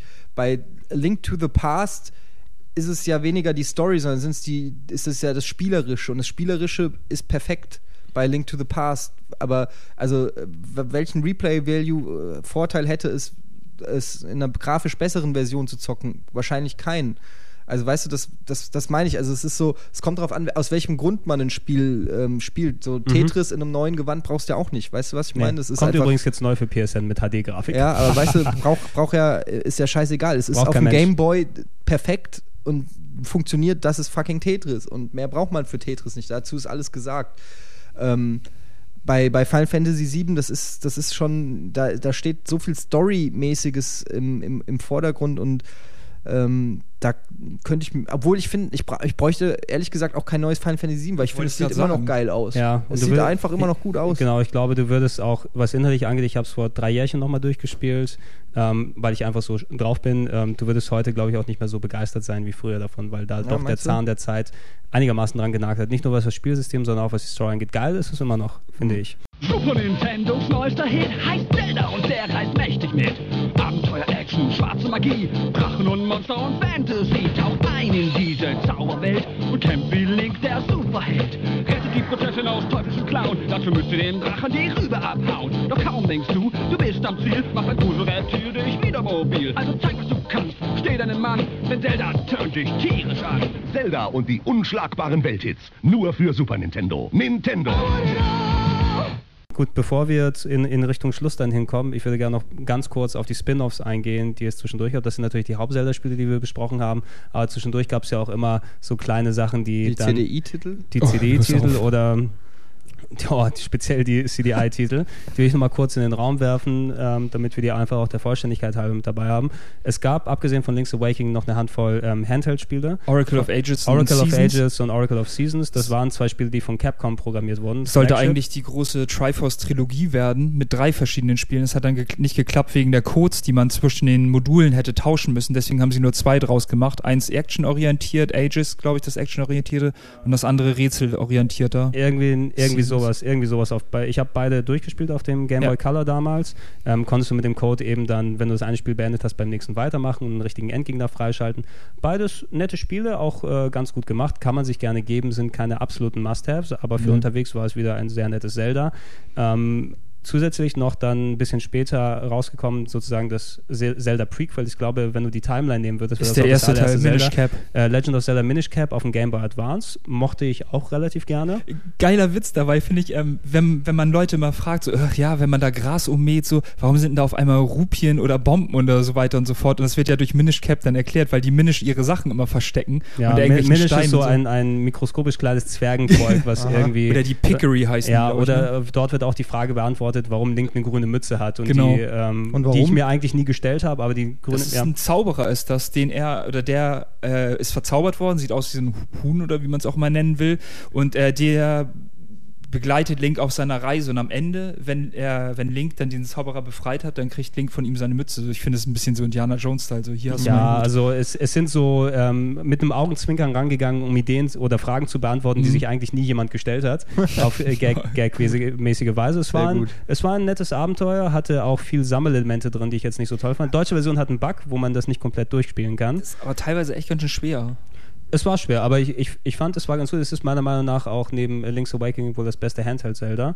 Ähm, was ich von den anderen beiden Handheld-Teilen nicht wirklich behaupten kann. Ich bin kein großer Fan von den DS-Spielen, Phantom Hourglass und Spirit Tracks. Hab ich Aus Spirit Tracks gespielt. hatte ich meinen Spaß, ne, aber ja, ging, Phantom Hourglass habe ich ein paar Stunden gespielt und dann hat mich die Motivation Ja, Ja. die Dungeons sind halt nicht so riesengroß wie bei den anderen, ist eher so, sag ich mal, kurzweilig. Und äh, ich fand Spirit Tracks am Anfang dachte ich, okay, das mit dem Zugfahren geht noch, aber das fand ich nachher viel schlimmer als das Bootfahren. Das Zugfahren gerade zum Ende hin des Spiels ist echt einfach nur die reine ja, es Pest sind, und Trial so and Error. es sind so komische Elemente reingekommen. Ich bin froh, dass das ähm, Wind Waker-Universum ein bisschen weitergeführt wurde, also der Look, dass der erhalten wurde. Ja. Aber das Konzept, dass du äh, andere Langeweile mit anderer Langeweile ersetzt. Ich brauche keine langen Schifffahrten, ich brauche keine langen Zugfahrten, ich brauche keine äh, weichgespülten Dungeons, die dann äh, da drin sind. Wahrscheinlich wird es später im Spiel besser, ich weiß, das aber letzte ist so knacke schwer.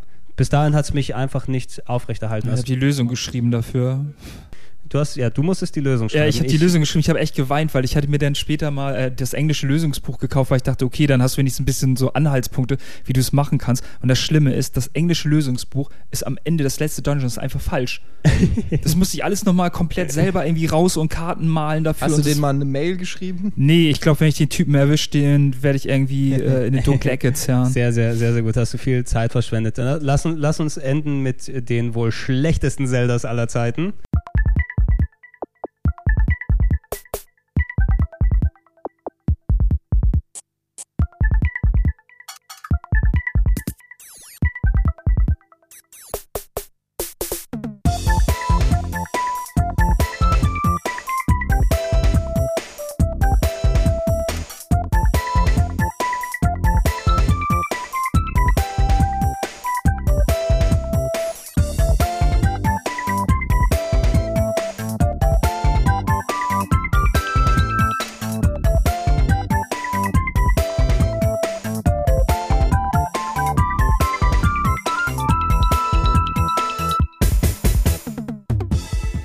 Kurze Vorgeschichte: Nintendo hatte damals einen Vertrag mit Philips gehabt. Die sollten das CD-Laufwerk für Super Nintendo machen.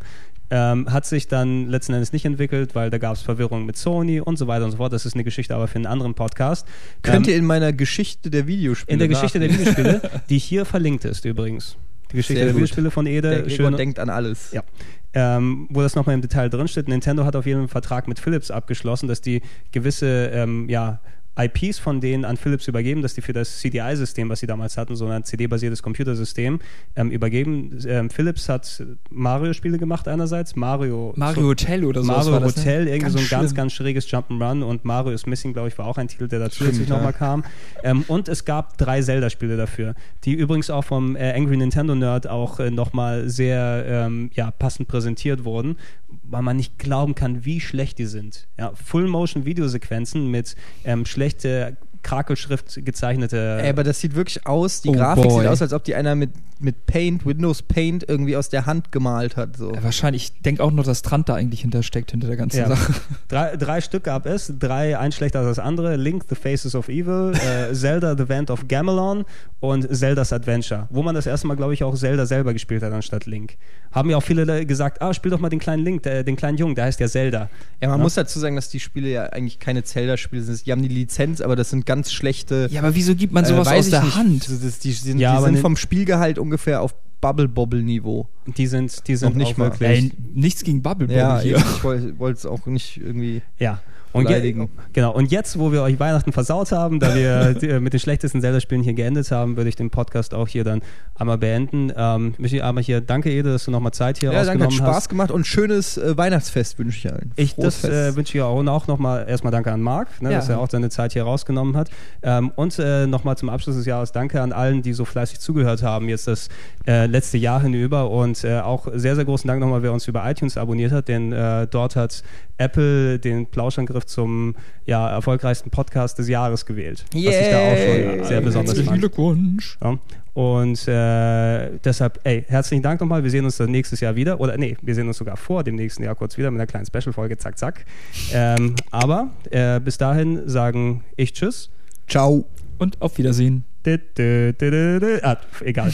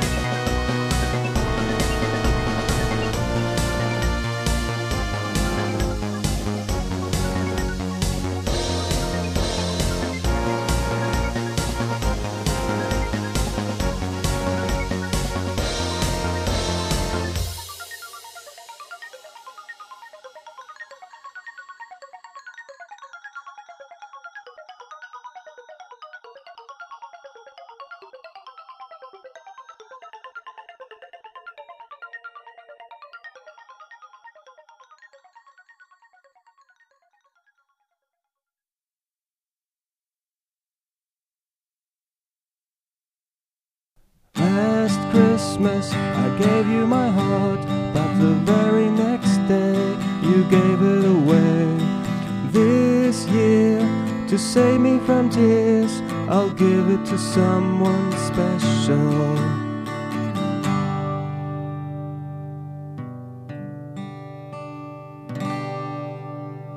Thank you very much.